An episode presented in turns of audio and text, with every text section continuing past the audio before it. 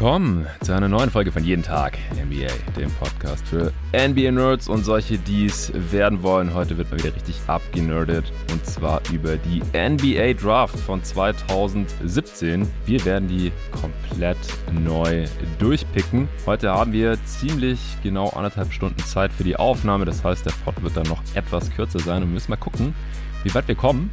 Und dafür habe ich natürlich mal wieder den einzigartigen Torben Adelhardt am Start. Hey Torben. Hi Jonathan, grüß dich.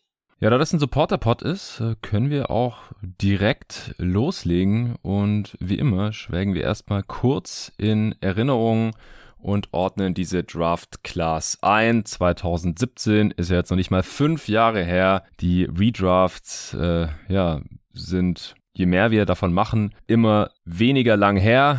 Und diese Spieler hier, die hier gepickt wurden, die allermeisten davon sind noch pre-prime. Das heißt, da ist dann auch noch eine Menge Projection drin. Das ist jetzt auch einer der wenigen Drafts, wo ich mir nicht nochmal die Übertragung reingezogen habe. Ich habe die damals auch live geschaut. Ich habe damals auch am nächsten Morgen direkt eine Draft Recap aufgenommen mit den damaligen Kollegen von GoToGuys.de in meinem alten Podcast GoToGuys Wired. Das war zwei Jahre bevor ich jeden Tag NBA dann gelauncht habe. Damals mit äh, Tobi, Dr. Draft Berger, äh, mit äh, David, den hier ja auch die allermeisten Hörer kennen dürften, wenn nicht alle und dem äh, Philipp Rück äh, damals noch. Äh, denn die Teams von David und Phil, die Celtics und Sixers, die hatten ja den First Pick gegeneinander oder miteinander getradet und dann hatten die Sixers den First Pick, mit dem sie Markel Fultz gedraftet haben.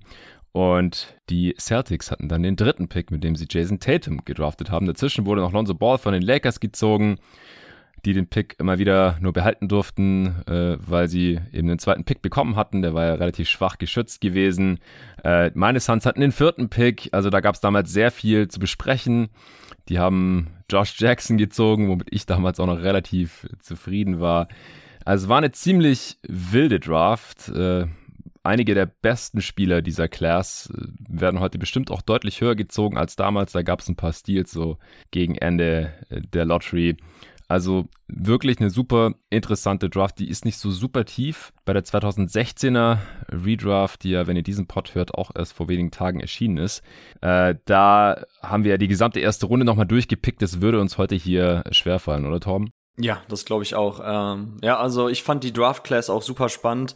Äh, damals die College-Saison 16, 17 war auch eine ziemlich gute, ähm, mit, mit, mit richtig hohem Niveau bei den Top-Teams. Also Villanova war sehr, sehr stark. North Carolina Tar Heels waren sehr stark. UCLA, das Lonzo Ball Team, war richtig gut, hat eine historisch effiziente Offensive gespielt.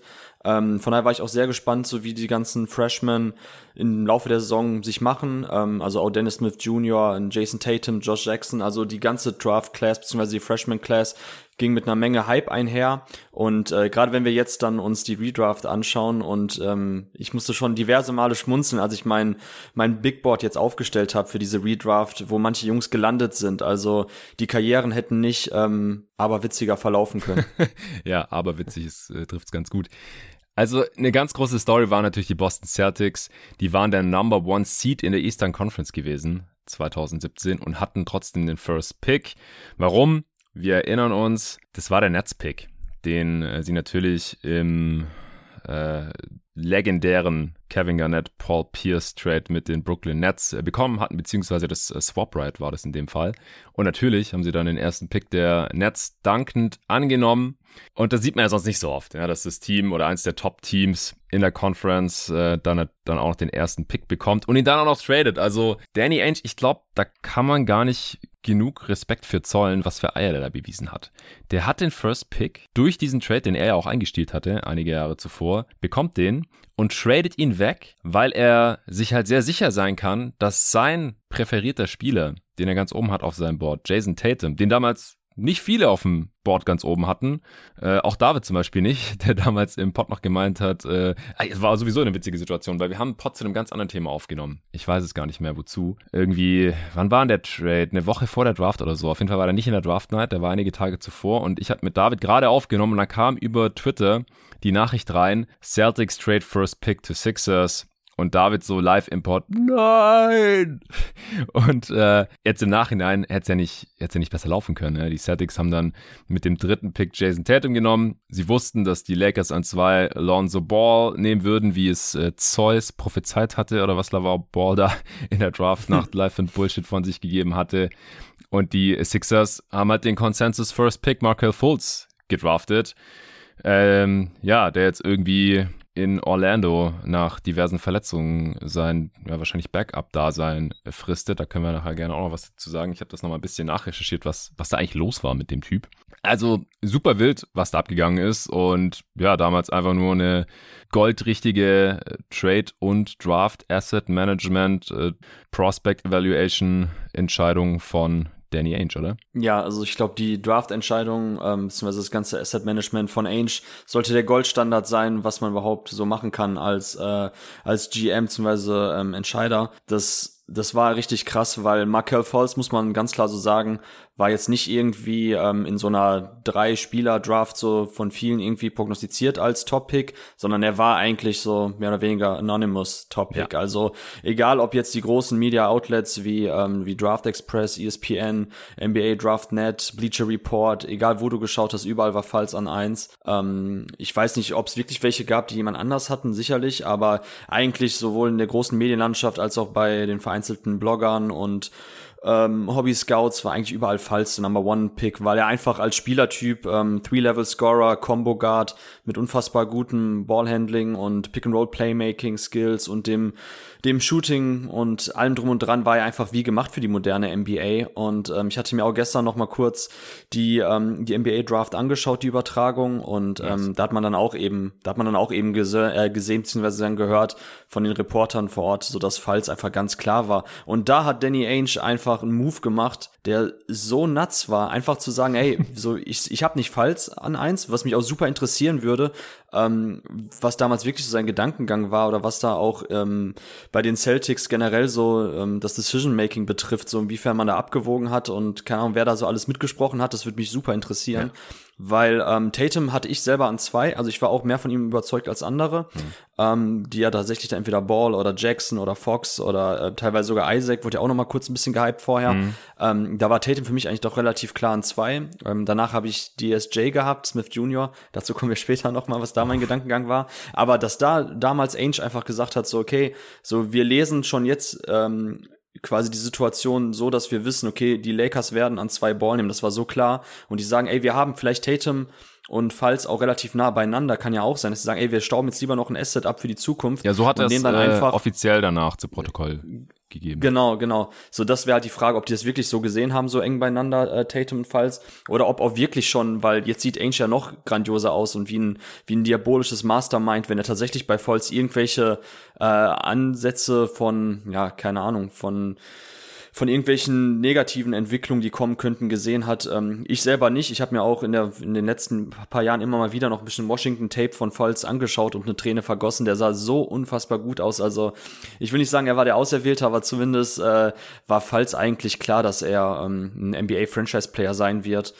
Und dass es dann so gekommen ist, ist schon echt bitter. Und wie gesagt, für Danny Ainge, das ist absolut crazy, dass er es so durchgezogen hat und jetzt auch dann eben so, so gut aussieht hinten raus. Ja, also Genau, also gerade dadurch, dass Jason Tatum halt gerade aussieht wie, wie ein absoluter Superstar, wir werden gleich noch zu ihm kommen, wird nicht allzu lange dauern, denke ich mal, äh, sieht der Trade natürlich grandios aus. Dazu gab es noch einen Future First, der dann gar nicht so hoch war, wie er eventuell hätte sein können. Das wurde im Endeffekt Romeo Langford, der dann in dieser Saison zur Deadline im Paket für Derek White verscherbelt wurde, immerhin. Also da kam auch nochmal Value rum, der jetzt hier gerade die den Celtics bei ihrem Finals Run nochmal hilft. In der letzten Redraft haben wir ja auch Jalen Brown an eins redraftet. Auch das war ein Danny Ainge Pick damals äh, gewesen. Und das passt auch ganz gut zu einem Pod, den wir hier bald machen wollen noch. Äh, Habe ich, mhm. hab jetzt auch schon im Pod hier mehrmals angekündigt dass wir uns mal anschauen wollen, so welche Front Offices haben in den letzten Jahren, also halt bei den Drafts, wo man es schon bewerten kann. Bei den letzten äh, paar ist es noch ein bisschen zu früh, aber hier gerade 2017 und früher, da kann man das jetzt schon ganz gut absehen. So, wer hat damals die richtigen Entscheidungen getroffen und wer auch die falschen? Da wird es hier noch eine Sonderfolge äh, zu geben, aber wie gesagt, nochmal Danny Ainge. Heftiger heftiger Move damals.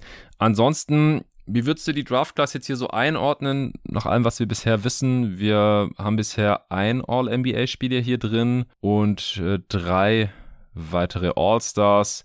Wir hatten super viele äh, Freshmen hier drin. Das hat äh, Tobi Berger damals hier auch angemerkt, dass sich halt diese Entwicklung, dass man immer jüngere, immer mehr Freshmen, also nach nur einem Jahr am College, äh, früh draftet. Also in der Top 11 waren alles Freshmen, außer Frank Nilikina an 8, der aber halt auch das Alter eines Freshmen hatte. Der erste, der kein Freshman war, war äh, Luke Kennard, aber der war Sophomore von Duke, also war zwei Jahre am College gewesen. Das hatten wir, dann hatten wir sehr wenig Internationals. Es war eine sehr schwache International Class. Wir hatten nur acht gedraftete Internationals. Äh, vier von denen haben nie in der NBA gespielt, aber alle anderen Spieler, die gedraftet wurden, haben in der NBA gespielt. Das ist relativ viel. Also 56 von 60 gedrafteten Spielern, dass die dann noch in der NBA spielen. Gerade in der zweiten Runde haben wir oft Spieler, die kein einziges Game, keine einzige Minute auf dem Parkett stehen. Manchmal sogar First-Round-Picks, gerade Late Firsts, so Draft- und Stash-Shoots, die es dann doch nie packen. Also da haben wir eine ganz gute Quote. Ähm, ja, wie siehst du die Draft Class jetzt nach knapp fünf Jahren mittlerweile so von der Stärke oder also Tiefe haben wir auch schon angesprochen. Wir werden heute keine 30 Picks machen. Mal gucken, ob wir überhaupt die Top 20 voll kriegen. Mhm. Also ich glaube, wir haben so relativ gut den Durchschnitt erwischt, was so äh, der Value bei einer normalen, regulären NBA-Draft betrifft. Also wir haben jetzt einen, einen All-NBA absoluten Franchise-Player äh, ähm, in dieser Class dabei gehabt mit Tatum. Dann werden wir natürlich nachher auch ausführlich über Donovan Mitchell und Bam Adebayo sprechen, die relativ klar dahinter kommen, ähm, die halt dieses All-Star-Level haben. Und bei Mitchell ist halt schwierig abzuschätzen, meiner Meinung nach, ob er wirklich so ganz klar der Number One Guy in deinem Team sein kann okay. auf dem aller, aller, allerhöchsten Niveau. Mhm. Ähm, wie gesagt, dazu will ich jetzt noch nicht anteasern, aber dazu kommen wir bestimmt gleich. Mhm. Ähm, was mir bei dieser Class besonders gut gefällt und hier ist ein Spieler dabei, den ich auch total feier, ähm, mit Lonzo Ball. Wir haben jetzt hier so ein, ich sag mal, ich habe es jetzt das vierte Tier genannt. Ähm, da habe ich einige Spieler drin, die für mich einfach so diesen neuen Spielertypus der Connector Guy auf unterschiedlichen Positionen widerspiegeln, für die man vielleicht ähm, nicht wirklich so einen, einen, zweiten, dritten Pick aufwenden will, vielleicht auch keinen vierten Pick, aber die eigentlich so unfassbar guten Value und so unfassbar wichtig auch sind für ein High-Ceiling-Team, was eben dann in den Playoffs steht und dann um den Titel mitspielt. Und da gefällt mir die Class eigentlich in der Breite gut, also dem Pick ja, fünf bis acht, neun, zehn herum. Und dann haben wir halt einige interessante Rollenspieler, die situativ ihren Wert haben, in anderen Schemes beziehungsweise Lineups vielleicht aber noch nicht mehr wirklich spielbar sind. Ähm, und dann fällt es auch sehr schnell wieder ab. Also da bin ich auch bei dir. Dazu haben wir einige krasse Sorgenkinder, ähm, wo ich auch noch nicht weiß, mhm. ob da jetzt wirklich schon der Ofen aus ist oder ob die da ihre Karriere nochmal revitalisieren können, aus ganz unterschiedlichen Gründen. Ja. Ähm, ne, du hast ja angesprochen, in der Top Ten waren ja einige sehr gehypte Freshmen, die eben nicht ähm, ja, dem Hype gerecht werden konnten. Äh, auch interessant, dass äh, Josh Jackson, Dennis Smith Jr. habe ich gesehen, beide ihre Top-Scoring-Season, ähm, zumindest über eine ganze Saison direkt als, äh, als Rookie gehabt haben.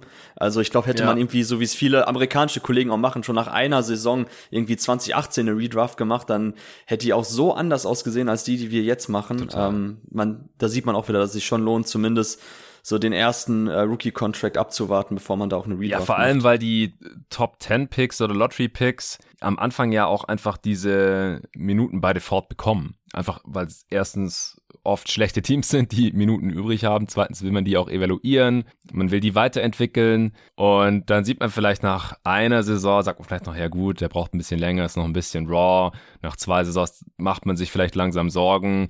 Nach drei Saisons sind die vielleicht schon gar nicht mehr bei dem Team, weil die schon so halbwegs aufgegeben haben. Beim ersten Trade-Angebot zugeschlagen haben und nach vier Saisons, wenn der Rookie-Contract dann langsam zu Ende ist, vielleicht wurde die Rookie-Option gar nicht gezogen oder es gab keine vorzeitige Verlängerung und es zeichnet sich halt schon ab, okay, der kann seiner Draft-Position höchstwahrscheinlich nicht ganz gerecht werden und wir haben jetzt hier halt schon fünf Saisons, wo halt Dudes wie Josh Jackson, Dennis Smith Jr., ehemalige Top-Picks in dieser Class, die mega athletisch sind und ich meine, das Du kannst nachher noch was zu Dennis Smith Jr. sagen, vielleicht wenn wir zu seiner Draft-Position kommen.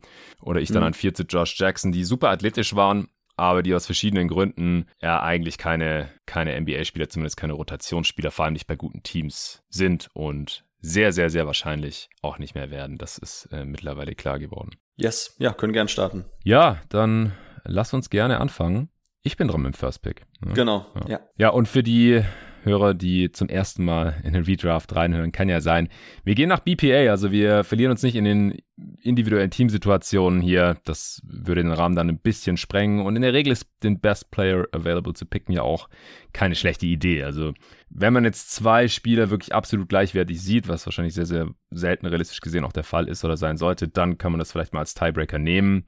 Aber ansonsten nehmen wir einfach den Spieler, der Stand heute, fünf Jahre später, einfach besser aussieht und von dem wir auch noch die bessere restliche Karriere erwarten. Denn ja, nach fünf Saisons, zumindest von den Spielern, die wir heute picken, ist wahrscheinlich noch nicht mal die Hälfte der NBA-Karriere jetzt hier schon verstrichen. Am Ende gibt es dann noch Most Overrated, Most Underrated, unserer Meinung nach in dieser Class und der Spieler, den man immer noch nicht aufgegeben hat, äh, sowie natürlich auch unsere Steals und Reaches, wenn wir unsere heutige Draft-Position in der Redraft mit der damaligen vergleichen. Ja, den First Pick damals, den hatten dann, wie gesagt, die Philadelphia 76ers. Die haben sich für Markel Fultz entschieden. Wollen wir jetzt noch mal ganz kurz über Fultz sprechen vielleicht? Also können wir gerne machen, ja. Ich musste vorher noch mal kurz recherchieren, was da eigentlich los war. Also woran das genau lag, dass das in Philly damals so schief gegangen ist. Denn von außen betrachtet konnte der Typ ja auf einmal einfach nicht mehr werfen. Also der hat seinen Jumpshot sowie seinen auch Freiwurf einfach auf dem Weg vom College in die NBA irgendwo verloren und wurde dann irgendwann komplett rausgenommen, nachdem es natürlich dann auch ein riesen Trara gab. Also in seiner Rookie-Saison hat er 14 Spiele gemacht im Endeffekt, in der zweiten Saison 19 Spiele dann wurde er getradet äh, zu den Orlando Magic. Das war bisher seine produktivste Saison, wo auch die meisten Spiele gemacht hat. Äh, 72 das hat damals schon äh, echt nur noch einen relativ geringen Gegenwert gegeben, weil einfach schon klar war, so der wird wahrscheinlich seinem, seiner Draft-Platzierung als First Pick nicht mehr gerecht werden können. Der wurde damals schon nur noch für Jonathan Simmons und einen Second Rounder getradet. Das ist echt mhm. heftig. Ah ne, und einen First Rounder auch noch. Hey, mit dem haben die Sixers Tyrese Maxi gedraftet, sehe ich gerade. Hey, war Ach, doch noch ein krasser ja. Trade. hey, ich nehme alles zurück, war doch kein geringer Gegenwert. Ne, Quatsch, Tyrese Maxi ist natürlich auch ein absoluter Stil, zumindest stand jetzt. Ja, wir haben ja gerade gesagt, das ist noch relativ früh zu bewerten, aber wir haben jetzt auch schon in den Playoffs gesehen, dass Tyrese Maxi ein heftiger äh, Baller ist, der seine Draftposition höchstwahrscheinlich outperformen wird. Der Starter bei einem äh, Playoff-Team ist jetzt schon in einem sehr, sehr jungen Alter. Und den haben sie damals mit diesem äh, Pick noch draften können, 2020, den sie von den Magic für Markel Fultz im Gegenzug äh, bekommen hatten. Aber Jonathan Simmons ist schon aus der Liga raus und dann noch ein Second. Also für einen ehemaligen First da äh, bekommt man normalerweise mehr zurück, wenn er erst zwei Saisons und 33 Spiele äh, gemacht hat, beziehungsweise wenn er nicht erst in den ersten beiden Saisons nur 33 Spiele gemacht hat. Äh, dann hat er 72 gemacht für Orlando dann in der letzten Saison, also 2020, 21 nur acht, denn dann hat er sich einen Kreuzbandriss zugezogen, noch zu einem Überfluss. Und in dieser Saison kam er dann auch erst relativ spät zurück. Klar, bei dem Magic ging es ja auch um nichts mehr. Ich denke, da ist man eher ein bisschen vorsichtig gewesen. Hat er nochmal 18 Spiele äh, gemacht. Und er trifft in der NBA bisher 26 Prozent seiner Dreier und hat in den ersten beiden Saisons in Philly 53 Prozent seiner Freiwürfe getroffen. Und du hast ja vorhin schon ihn so ein bisschen umrissen als College Prospect noch. Für Washington hatte er 41 Prozent seiner Dreier getroffen. Volumen war nicht so hoch gewesen. 52 Treffer bei 126 Versuchen in 25 Spielen, also zwei Treffer pro Spiel. Weiß nicht, ob man heute vielleicht noch ein bisschen genauer hinschauen würde, und vor allem auch bei der Freiwurfquote. Die war 65 Prozent nur am College gewesen. Und da werden wir ja heute, wenn wir hier bei jeden Tag NBA über Prospects sprechen, und das werden wir ja diese Woche auch noch machen, beziehungsweise wenn der hier rauskommt, haben es äh, höchstwahrscheinlich schon gemacht. Ich muss dann gucken, wann ich den jetzt hier heute noch unterbringe zwischen Finals und Draft Coverage. Ähm, wenn die Freiwurfquote nur so 20% besser ist als die Dreierquote, dann äh, ist immer so das Fragezeichen, ob man die Dreierquote wirklich äh, kaufen sollte. Aber ja, wie würdest du das zusammenfassen, was da mit Markel Fultz in der NBA passiert ist? Ja, es ist das größte Mysterium, ähm, was ich bislang erlebt habe, seitdem ich Draft Scouting betreibe oder im Basketballjournalismus unterwegs bin, sind ja, das ist ja auch schon jetzt paar Jahre. Ähm, man ist selber auch immer dann sehr kritisch zu sich selbst, wenn man irgendwie so daneben liegt. Ähm, kommt ja nachher noch ein anderer Spieler, bei dem ich mindestens genauso da jetzt daneben gelegen habe.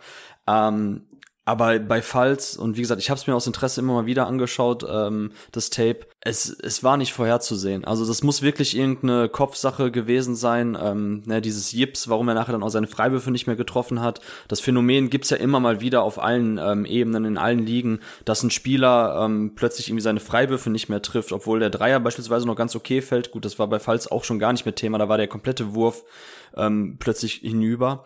Aber es ist halt dann tatsächlich ein mentaler Aspekt, äh, der schwierig von außen irgendwie zu evaluieren und zu bewerten ist ähm, die Skills, die er gezeigt hat. Und gerade wenn man irgendwie so daneben liegt und man sich danach nochmal das College-Tape anschaut und man weiß eben, warum es in der NBA nicht funktioniert hat oder wo da die Probleme sind, man achtet dann auch auf so, so Micro-Skill-Geschichten wie, keine Ahnung, ist sein Ballhandling mit der Offhand vielleicht zu, ähm, zu Blues, also begeht er da vielleicht Turnover, lässt er sich leicht strippen, ähm, kann er im Pick and Roll vielleicht verschiedene Coverages nicht so gut auskontern, die die Defense ähm, spielt. Ähm, hat er vielleicht ein schlechtes Decision-Making, damals schon zu einfache Turnover begangen, die vielleicht gar nicht so aufgefallen sind, weil er so viele gute Aktionen auch hatte. Und das ist bei Falls aber einfach nicht der Fall. So krass das klingt. Also ähm, es, es ist, wie gesagt, der schwierigste Case, den ich bislang hatte von allen NBA-Prospects, da jetzt irgendwie Rückschlüsse draus zu ziehen, was man für die Zukunft mitnehmen kann bei solchen Spielertypen. Du hast die Freiwurfquote genannt, ich habe jetzt gerade leider nicht mehr die Totals in Erinnerung, aber der Wurf sah auch mechanisch gut aus. Klar kann man jetzt auch so einzelne Tweaks ansprechen, so haben die deshalb vielleicht auch ein bisschen dran rumgedoktert an seinem Wurf in der NBA am Anfang.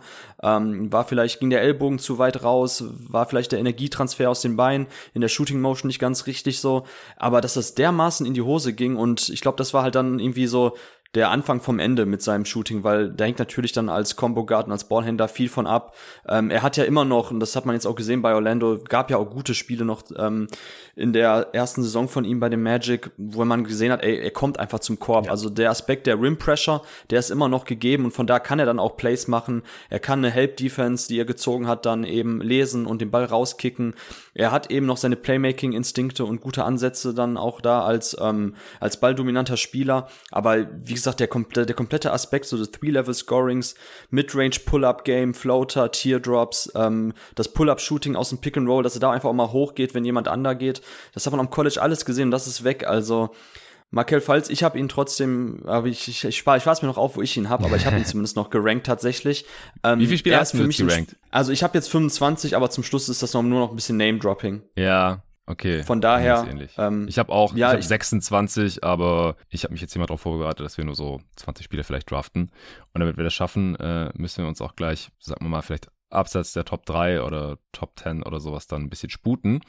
Aber mhm. Markel Fatz, ich meine, es war ein First Pick und ein Consensus First Pick, da müssen wir uns für uns wirklich die paar Minuten Zeit nehmen. Wolltest du noch was sagen? Ich hatte dich gerade ein bisschen unterbrochen. Ja, nicht nur unterbrochen, auch sogar rausgekickt.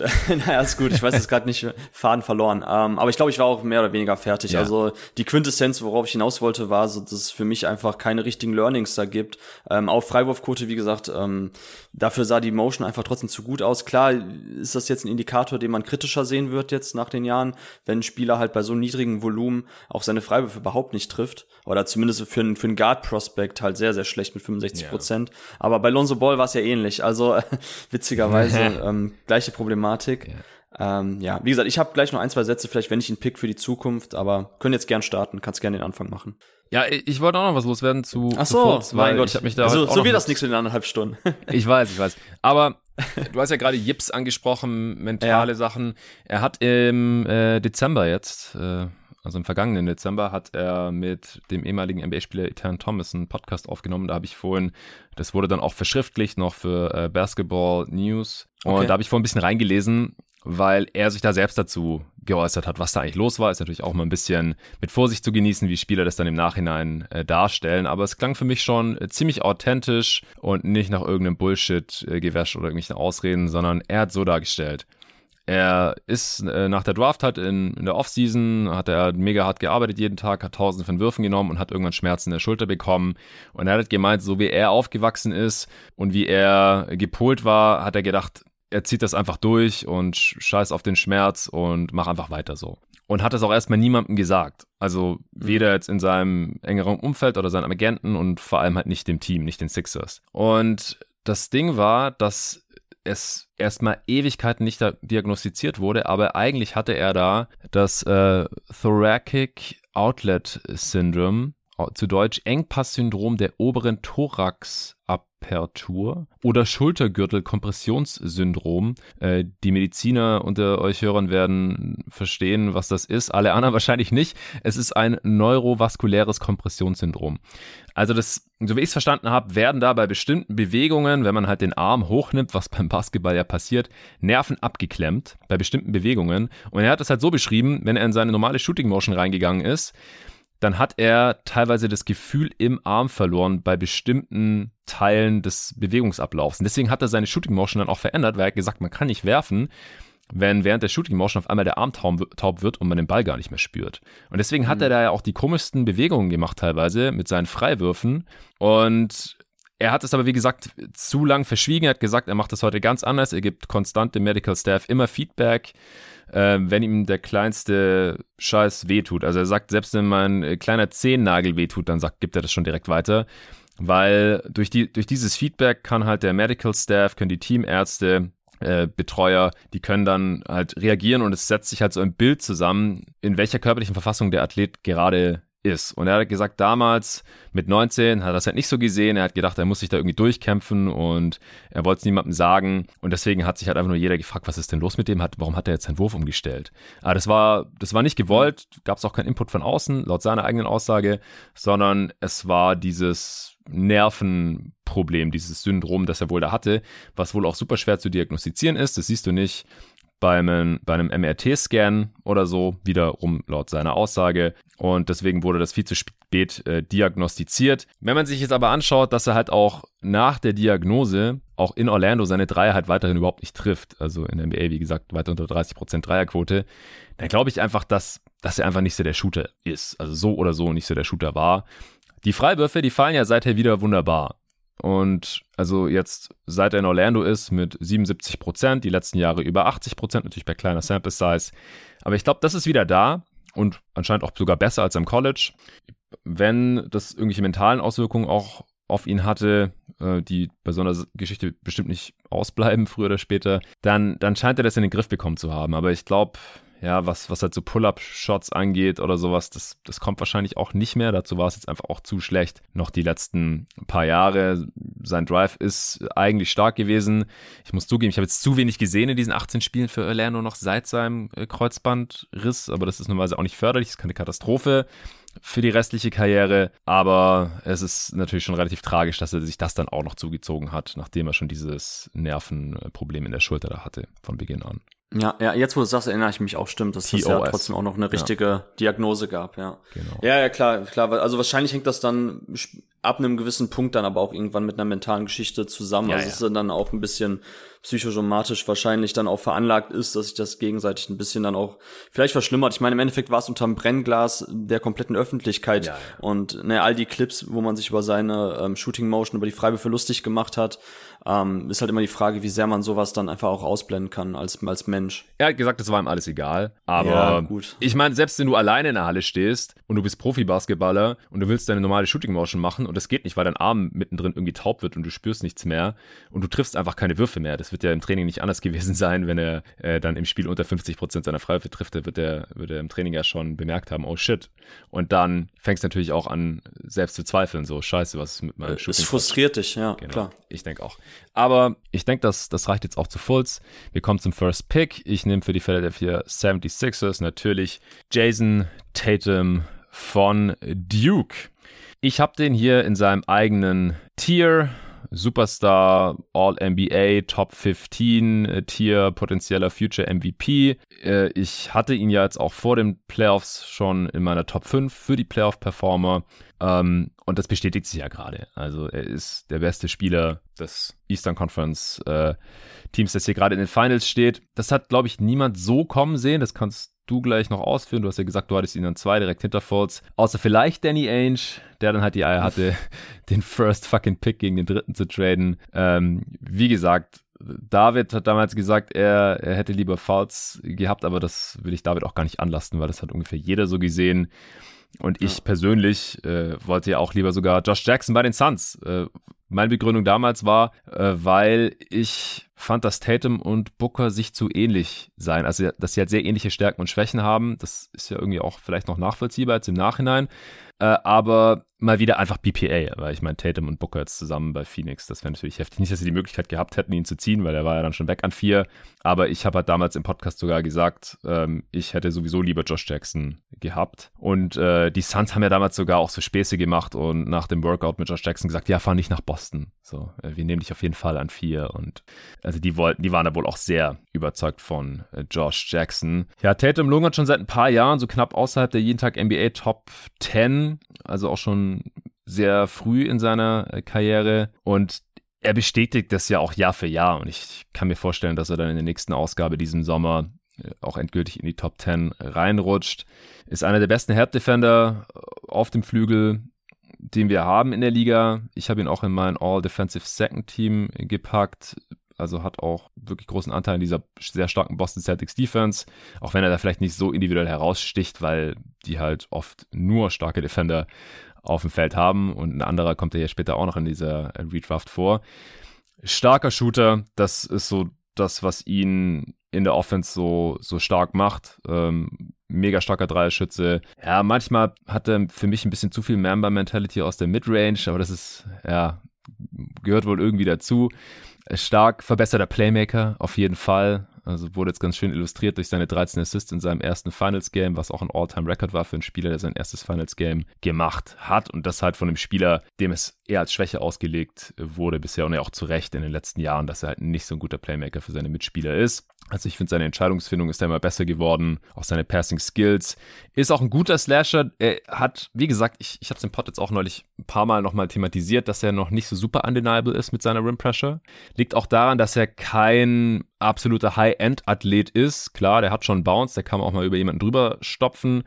Er ist auch ziemlich kräftig, immer kräftiger geworden, auch über die letzten Jahre. Aber er gehört jetzt nicht zu den Top 10% in der NBA oder so. Also, wenn er noch was verbessern muss über die nächsten Jahre, dann ist er noch Pre-Prime. Ich glaube, er wird sich auch noch verbessern. Dann wahrscheinlich noch ähm, seine Rim Pressure, sein, sein Finishing, einfach äh, mehr zum Ring zu kommen und da zu finishen. Das, da ist er noch ein bisschen inkonstant, meiner Meinung nach. Ja, ist schon ein super erfahrener Playoff-Spieler, auch mit 70 Spielen, weil die Celtics halt auch schon äh, früh ständig weit in den Playoffs gekommen sind, ständig in die Eastern Conference Finals und dieses Jahr jetzt ja auch zum ersten Mal in die Finals und das dann als 23-Jähriger. Also seine Career Trajectory, die gehört schon zu den allerbesten hier von allen Redrafts zu diesem Zeitpunkt, finde ich. Ich nehme an, du hast ihn auch an eins. Genau, ja, ich habe ihn auch in eins, ein Tier für sich. Ähm, ja, ich, ich erinnere mich noch, wann ich Tatum das erste Mal gesehen habe. Das war bei der äh, U19 WM 2015. Also 2014 war er ja auch schon ähm, bei Team USA bei der U17, aber da 2014 habe ich das noch nicht so verfolgt, den U-Basketball in den Sommermonaten. Aber äh, 2015 habe ich es mir angeschaut und ich war sofort in sein Spiel verliebt. Ähm, was mir bei Tatum und auch im Gegensatz zu Jackson, der ja auch in dem Kader stand und auch bei Team USA dabei war, mhm. ähm, deshalb war damals, ist jetzt ganz witzig auch im Nachhinein so die Abgrenzung, die ich selber vielleicht auch unterbewusst damals schon zu den beiden Spielern gemacht habe, warum mir der eine gefallen hat und der andere nicht. Ich fand bei Jackson war, ach sorry, bei äh, Tatum war selbst in so einem jungen Alter, was man unfassbar selten sieht, fußte das alles schon echt auf einer, auf, auf, auf richtig breitem Skillset, so was Fußarbeit betrifft, was Ballhandling betrifft, was einfach so seine Finishes auch aus der Midrange und in Korbnähe betrifft. Das war einfach, also Tatum hatte für mich eine der krassesten so ähm, Arten, den Korb zu attackieren aus der Midrange heraus mhm. im Face-Up-Spiel. Das, was ihm ja dann teilweise auch am College so angelastet wurde und auch Pre-Draft habe ich jetzt noch mal gelesen, ähm, dass er dafür auch kritisiert wurde, dass er zu Isolation-lastig, zu Midrange-lastig sei, ähm, dass er da schlechte Würfe nimmt und ich fand das, also bei Tate muss ich sagen, war für mich das Glas in der Hinsicht immer eher halb voll statt halb leer. Mhm. Also ich habe halt gesehen, er ist halt jemand, der one-on-one -on -one seinen eigenen Wurf eigentlich immer los wird, auf so unterschiedliche Arten. Also, also crazy Hangtime damals gehabt mit, ähm, mit 17 Jahren, schon bei der U19 WM, wo er dann, wie gesagt, schon so halb in der Luft noch mit seinen langen Armen den Ball irgendwie reinlegen konnte, da auf jegliche erdenkliche Art eben finishen konnte. Das hat mir so imponiert und das äh, habe ich gedacht, okay, wenn das schon jetzt die Basis ist, in dem Alter, so, wo ist denn dann das Ceiling für ihn als Scorer? So, und der Wurf war ja damals auch noch eben ein Fragezeichen. Er hatte jetzt am College knapp 34 Prozent seiner Dreier getroffen. Das war ja tatsächlich dann eben so der Swing-Skill, den viele ausgemacht haben. Neben seinem Playmaking kann er dafür eigentlich für andere genug liefern. Und ähm, bei mir fing es dann auch so 2017, 2016, fing es bei mir selber auch im Draft Scouting an, dass ich für mich selber einfach festgehalten habe, so ey, und das war auch der Punkt, wo ich bei Lonzo Ball viel kritischer war. Ähm, so, es muss als erstes muss Scoring kommen, dann muss Playmaking kommen für eine primäre Go-To-Option in der NBA. So ist die, die Zeiten sind vorbei, wo du einfach um dein Playmaking, Passing herum mhm. alles andere aufziehen kannst. Du musst einfach als Scorer gefährlich genug sein. Du musst gegen verschiedene Spielertypen attackieren können. Du musst Mismatches ähm, erstmal kreieren im Dribbling und dann attackieren und scoren können. Und das habe ich bei Tatum halt so viel krasser gesehen ähm, auf einem Skill-Level als bei Jackson, wo alles für mich irgendwie eher nach Dynamik, Athletik, Tempo aussah und weniger eben nach Basketball-Skill. Ähm, das hat sich bei Kansas dann auch fortgeführt und von daher hatte mich Jackson irgendwie schon direkt vom ersten Tag an, Anführungszeichen, eben bei der U19 WM einfach viel weniger geflasht als Tatum und für mich war er dann deshalb ganz klar die zweite Option, weil, ähm, also hinter Falls, weil er und DSJ, Dennis Smith Jr., die drei Spieler waren für mich die drei, wo ich ganz klar sagen würde, okay, ich habe jetzt schon auf verschiedenen Level gesehen, wie die einfach scoren können, wie die einfach sich die, ihren eigenen Wurf kreieren können, daraus auch ein bisschen Playmaking-Ansätze zeigen. Und ähm, also im Falle von Falls war es natürlich Playmaking schon richtig gut bei Washington, auch im Pick and Roll. War bei den anderen beiden noch nicht so der Fall. Aber bei Tatum habe ich einfach eben dann auch noch die meiste Upside dann gesehen, eben aufgrund seiner Länge, dass er wirklich so dieser Wing-Creator-Typ sein kann. Ja. Ja, interessant. Also ich, ja, ich hatte mir einfach mehr von Jackson erhofft. Ich habe gehofft, dass er vielleicht in so eine Sean Marion-Richtung geht. Sein äh, Jumper hat mir jetzt nicht so gefallen, sah ein bisschen äh, funky aus. Freiwurfquote auch nicht so toll, aber ich habe gedacht, der Typ könnte halt einfach so ein Athletikmonster auf dem Flügel sein, der reboundet, der verteidigt, der athletisch äh, finisht. Und gerade letzteres, das hat er halt in der NBA einfach nicht so wirklich umsetzen können. Also ich habe damals auch, also ich weiß nicht, ob ich jemals einen Spieler gesehen habe, der so oft versucht hat, andere Spieler zu posterisen und dabei so oft sich verstopft hat und den Ball einfach nur gegen den Ring gesetzt hat oder geblockt wurde. Also er hat es oft versucht, aber war dann trotz seiner Athletik einfach kein guter Finisher. Auch einfach Decision-Making direkt ja. aus der Hölle. Also Würfe genommen, wenn er hätte passen sollen, gepasst, äh, wenn er hätte selbst finishen sollen. Defensiv auch nicht so wirklich gewusst, wo er, wo er hinlaufen soll, wie so ein kopfloses Huhn oft in der Gegend herumgerannt. Und das verbessert sich halt auch nicht. Also ich habe auch immer wieder reingeguckt, wenn er dann woanders gespielt hat, Memphis, Detroit. Also ich glaube einfach, dass das Ceiling da sehr stark begrenzt ist. Er ist auch noch ein bisschen kleiner gewesen, als man gedacht hatte, so also als Vierer dann, moderner Wing einfach äh, mit mehreren Wings in der Lineup, ist er wahrscheinlich auch einfach ein bisschen zu klein. Er war dann doch nur 6'6 statt jetzt irgendwie 6'7, 6'8. Da kam einfach dann einiges zusammen, was unterm Strich dann schon sehr, sehr enttäuschend war. Dazu noch so Off-Court-Geschichten, ähm, auch mit, mit Drogen irgendwie negativ aufgefallen oder hat sich selbst dabei gefilmt äh, ist nicht aufgetaucht zu einem äh, Fan-Event und hat da die Leute stehen lassen, sodass dann damals äh, James Jones auftauchen musste und eine Runde Bier für alle spendieren, die da irgendwie stundenlang auf ihn gewartet hatten bei einer Autogrammstunde, einfach weil er keinen Bock hatte. Er hat sich irgendwie in, in Miami dann in der Offseason äh, unerlaubterweise Zugang zu einem Club oder zum VIP-Bereich verschafft, weiß ich nicht mehr, wurde dann da festgenommen und lauter so Scheiße, wo du die ganze Zeit denkst, was machst du denn, Alter? Du bist ein Profi. Und ja, also ich, ich glaube, dass Josh Jackson, um das vielleicht auch noch gleich abzuhaken, sich mit seiner Athletik und seinem Körper vielleicht noch ein paar Jahre in der NBA halten kann oder können wird, auch als ehemaliger vierter Pick, aber wahrscheinlich leider nicht mehr allzu lang. Und das ist dann unterm Strich halt schon leider eine sehr enttäuschende Geschichte gewesen. Aber ich denke, wir sollten zum zweiten Pick kommen und den hast du für die äh, LA Lakers, die damals Lonzo Ball genommen haben. Und du hast, äh, ist, glaube ich, gerade schon so ein bisschen angedeutet, dass du den jetzt hier nicht nehmen wirst. Genau, ich habe zwei Spieler jetzt im nächsten Tier. Ähm, ja. War für mich jetzt auch dann irgendwie eine Entscheidung zwischen ähm, elitärer Defense und ähm, ja, dem Potenzial zur elitären Offense. Ähm, ich habe mich dann für die Offense entschieden, also in dem Fall halt Donovan Mitchell, ähm, ja, für mich äh, hat er halt noch nicht den allerletzten Sprung eben gemacht auf dieses elitäre Creator-Level. Ähm, wir haben in der Bubble damals seinen 57 Punkte Outburst, was ja, glaube ich, gesehen in dieser ähm, legendären sieben Spiele-Serie ja. gegen Jamal Murray und Denver Nuggets. Ähm, er hat jetzt, wie gesagt, er geht seinen Weg aktuell als Playmaker, ähm, also beziehungsweise seine Entwicklung als Playmaker gefällt mir gut, den Weg, den er da geht, ähm, hat sich da jedes Jahr gesteigert im System der, der Utah Jazz ist es mittlerweile auch ein bisschen mehr so auf seine Stärken zugeschnitten. Es ist nicht mehr ganz so Motion Offense, Pass Cut lastig. Es geht schon mehr jetzt äh, tatsächlich ähm, über Donovan Mitchell, auch weil natürlich Mike Conley immer älter wird und da weniger ähm, offensive Creation schultern kann als ähm, initialer ähm, ja, Creator in dem Fall eben einer Offense und einer Halbfeld Offense.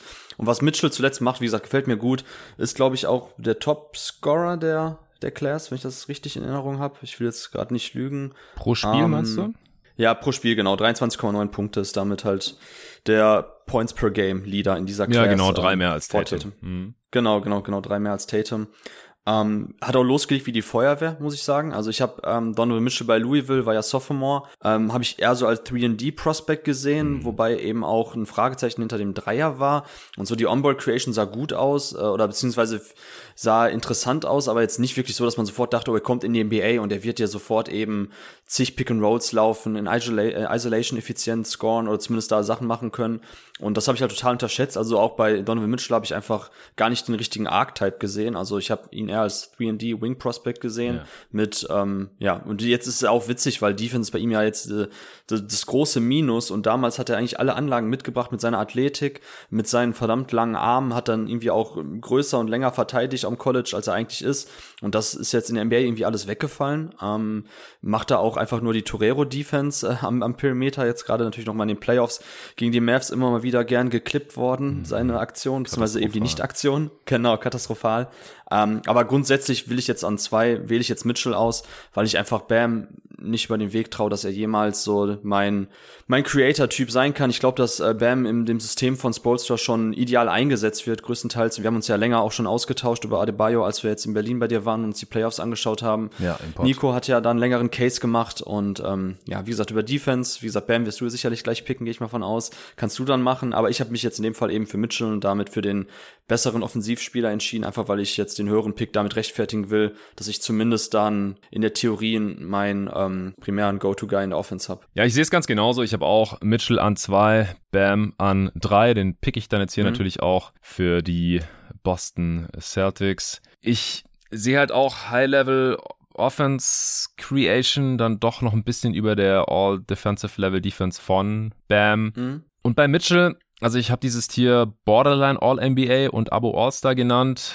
Und mhm. ich bin eigentlich ja, relativ schockiert, dass Mitchell dies ja nicht in ein All-NBA-Team gekommen ist, weil ich hatte ihn ja sogar zuerst im, im First Team, aber im Second oder zumindest im Third hätte ich ihn schon gesehen, weil er hat eine sehr, sehr gute Regular Season gespielt und ich muss halt davon ausgehen, dass es dieser Anti-Utah Jazz Bias ist. Übrigens, äh, Quinn Snyder äh, wird nicht zurückkehren als Utah Jazz Head Coach, aber das werde ich in einem anderen Podcast hier noch mal thematisieren. Das ist die Tage auch noch bekannt geworden. Verwundert jetzt auch niemanden. Rudy Gobert ist gerade in 1000 Trade-Gerüchten. Und Donovan Mitchell, ja, der hat jetzt echt enttäuschende Playoffs gespielt gegen die Mavs. Aber sah für mich so ein bisschen aus, als wäre er halt checked out. Äh, also defensiv mhm. eine Katastrophe. Also super enttäuschend auch, gerade nach dem, was einem da äh, vom, nach dem College her versprochen wurde. Also ich hatte damals nichts von ihm gesehen bei Louisville oder sowas, aber ja, er wurde halt als eher defensives Prospect angepriesen, äh, 3D, wie auch immer. Er, er spielt einfach so schlechte Defense, ist einer der schlechtesten Defender auf seiner Position. Das ist echt unfassbar. Ja. Und das, obwohl er halt auch echt lange Arme hat. Ich glaube, der hat eine 6'10 Wingspan oder sowas bei genau, ja. 1,85 oder was. Ich glaube, der ist nur 6'1 jetzt im Endeffekt, aber im Endeffekt auch kleiner, als man mal gehofft hatte. Der wurde erstmals äh, 6'3 gelistet, bis dann alle Spiele irgendwann mal nochmal neu vermessen wurden vor einigen Jahren. Aber er ist halt schon ein High, High, High Level Scorer, vor allem in erster Linie, hat sich als Playmaker weiterentwickelt, mhm. auch als Finisher in der Zone. Das war am Anfang mhm. seiner Karriere so ein bisschen seine Achillesferse, auch wenn man wahrscheinlich immer seine geilen ähm, Slams äh, off two im Kopf hatte, Slam Dunk Contest und solche Sachen. Letzte Saison, also jetzt nicht in der gerade abgelaufen, sondern in der vorigen, da hatte ich das mit Nico auch mal in einem Pod thematisiert, da war der Spieler mit der schlechtesten äh, Field Goal Percentage bei Dunks, also auch ein Spieler, der sehr oft Dankversuche gegen den Ring setzt, weil er da vielleicht auch manchmal ein bisschen überambitioniert ist und er, er dankt halt fast nur beidbeinig so. Von einem Fuß ist er gar nicht so super explosiv und das hat man halt oft auch dann bei den Layup-Finishes gesehen. Er ist einer der besten Shooter off the Dribble, also fast schon so Damon Lillard-Niveau. Oder ich, ich glaube halt, dass das vielleicht auch so sein offensives Ceiling ist. Und die Defense passt ja auch eigentlich ganz gut so zu diesem Spielervergleich. Leider. Ähm, als Playmaker er nicht auf äh, Lillards Niveau und, und Lillard war ja auch, also schon sehr oft, also All-NBA, All-NBA First Team und so. Das müsste Mitchell erstmal noch alles erreichen, auch in der Konstanz natürlich erreichen. Also er ist ein unglaublicher Stil. Damals an 13 gepickt von den Jazz mit einem Pick, der von den Denver Nuggets gekommen war. Also gerade noch so in der Lottery. Also unglaublicher Stil dann jetzt hier an zwei. Und ja, in den Playoffs unglaubliche Performance. Es gab diese 57 Punkte die rangieren ja auch ganz weit oben, was äh, Punkte in einem Playoff-Spiel angeht. Ich glaube auf zwei oder drei. Also Jordan ist natürlich noch vor ihm äh, mit seinen was hatte der, 69 gegen die Celtics? Mhm. Und dann gab es maximal, glaube ich, noch einen Spieler, vielleicht zwei, die, die noch mehr hatten. Also das war heftig. Je nach Gegner halt äh, dominiert er da dann auch mehr oder weniger. Jetzt gegen die Mavs hat er vor allem seine Dreier halt überhaupt nicht getroffen mit 20 Prozent, was sehr, sehr untypisch für ihn ist. In den Playoffs hat jetzt wie die Karriere 37 Prozent seiner Dreier getroffen, inklusive der Mavs-Serie. Und wenn sein Pull-Up-Dreier nicht fällt, dann, ja, dann fällt da direkt ein großer Teil seiner offensiven Production weg. Aber ich denke auch, also Regular Season ist er für mich eigentlich fast über jeden Zweifel erhaben. Da kannst du schon sehr, sehr weit kommen, hat er auch schon bewiesen. Mit den Utah Jazz, äh, Top Offense und man kann auch trotz ihm eine Top Defense stellen, solange man halt noch Rudy Gobert Level Defender hinten drin hat.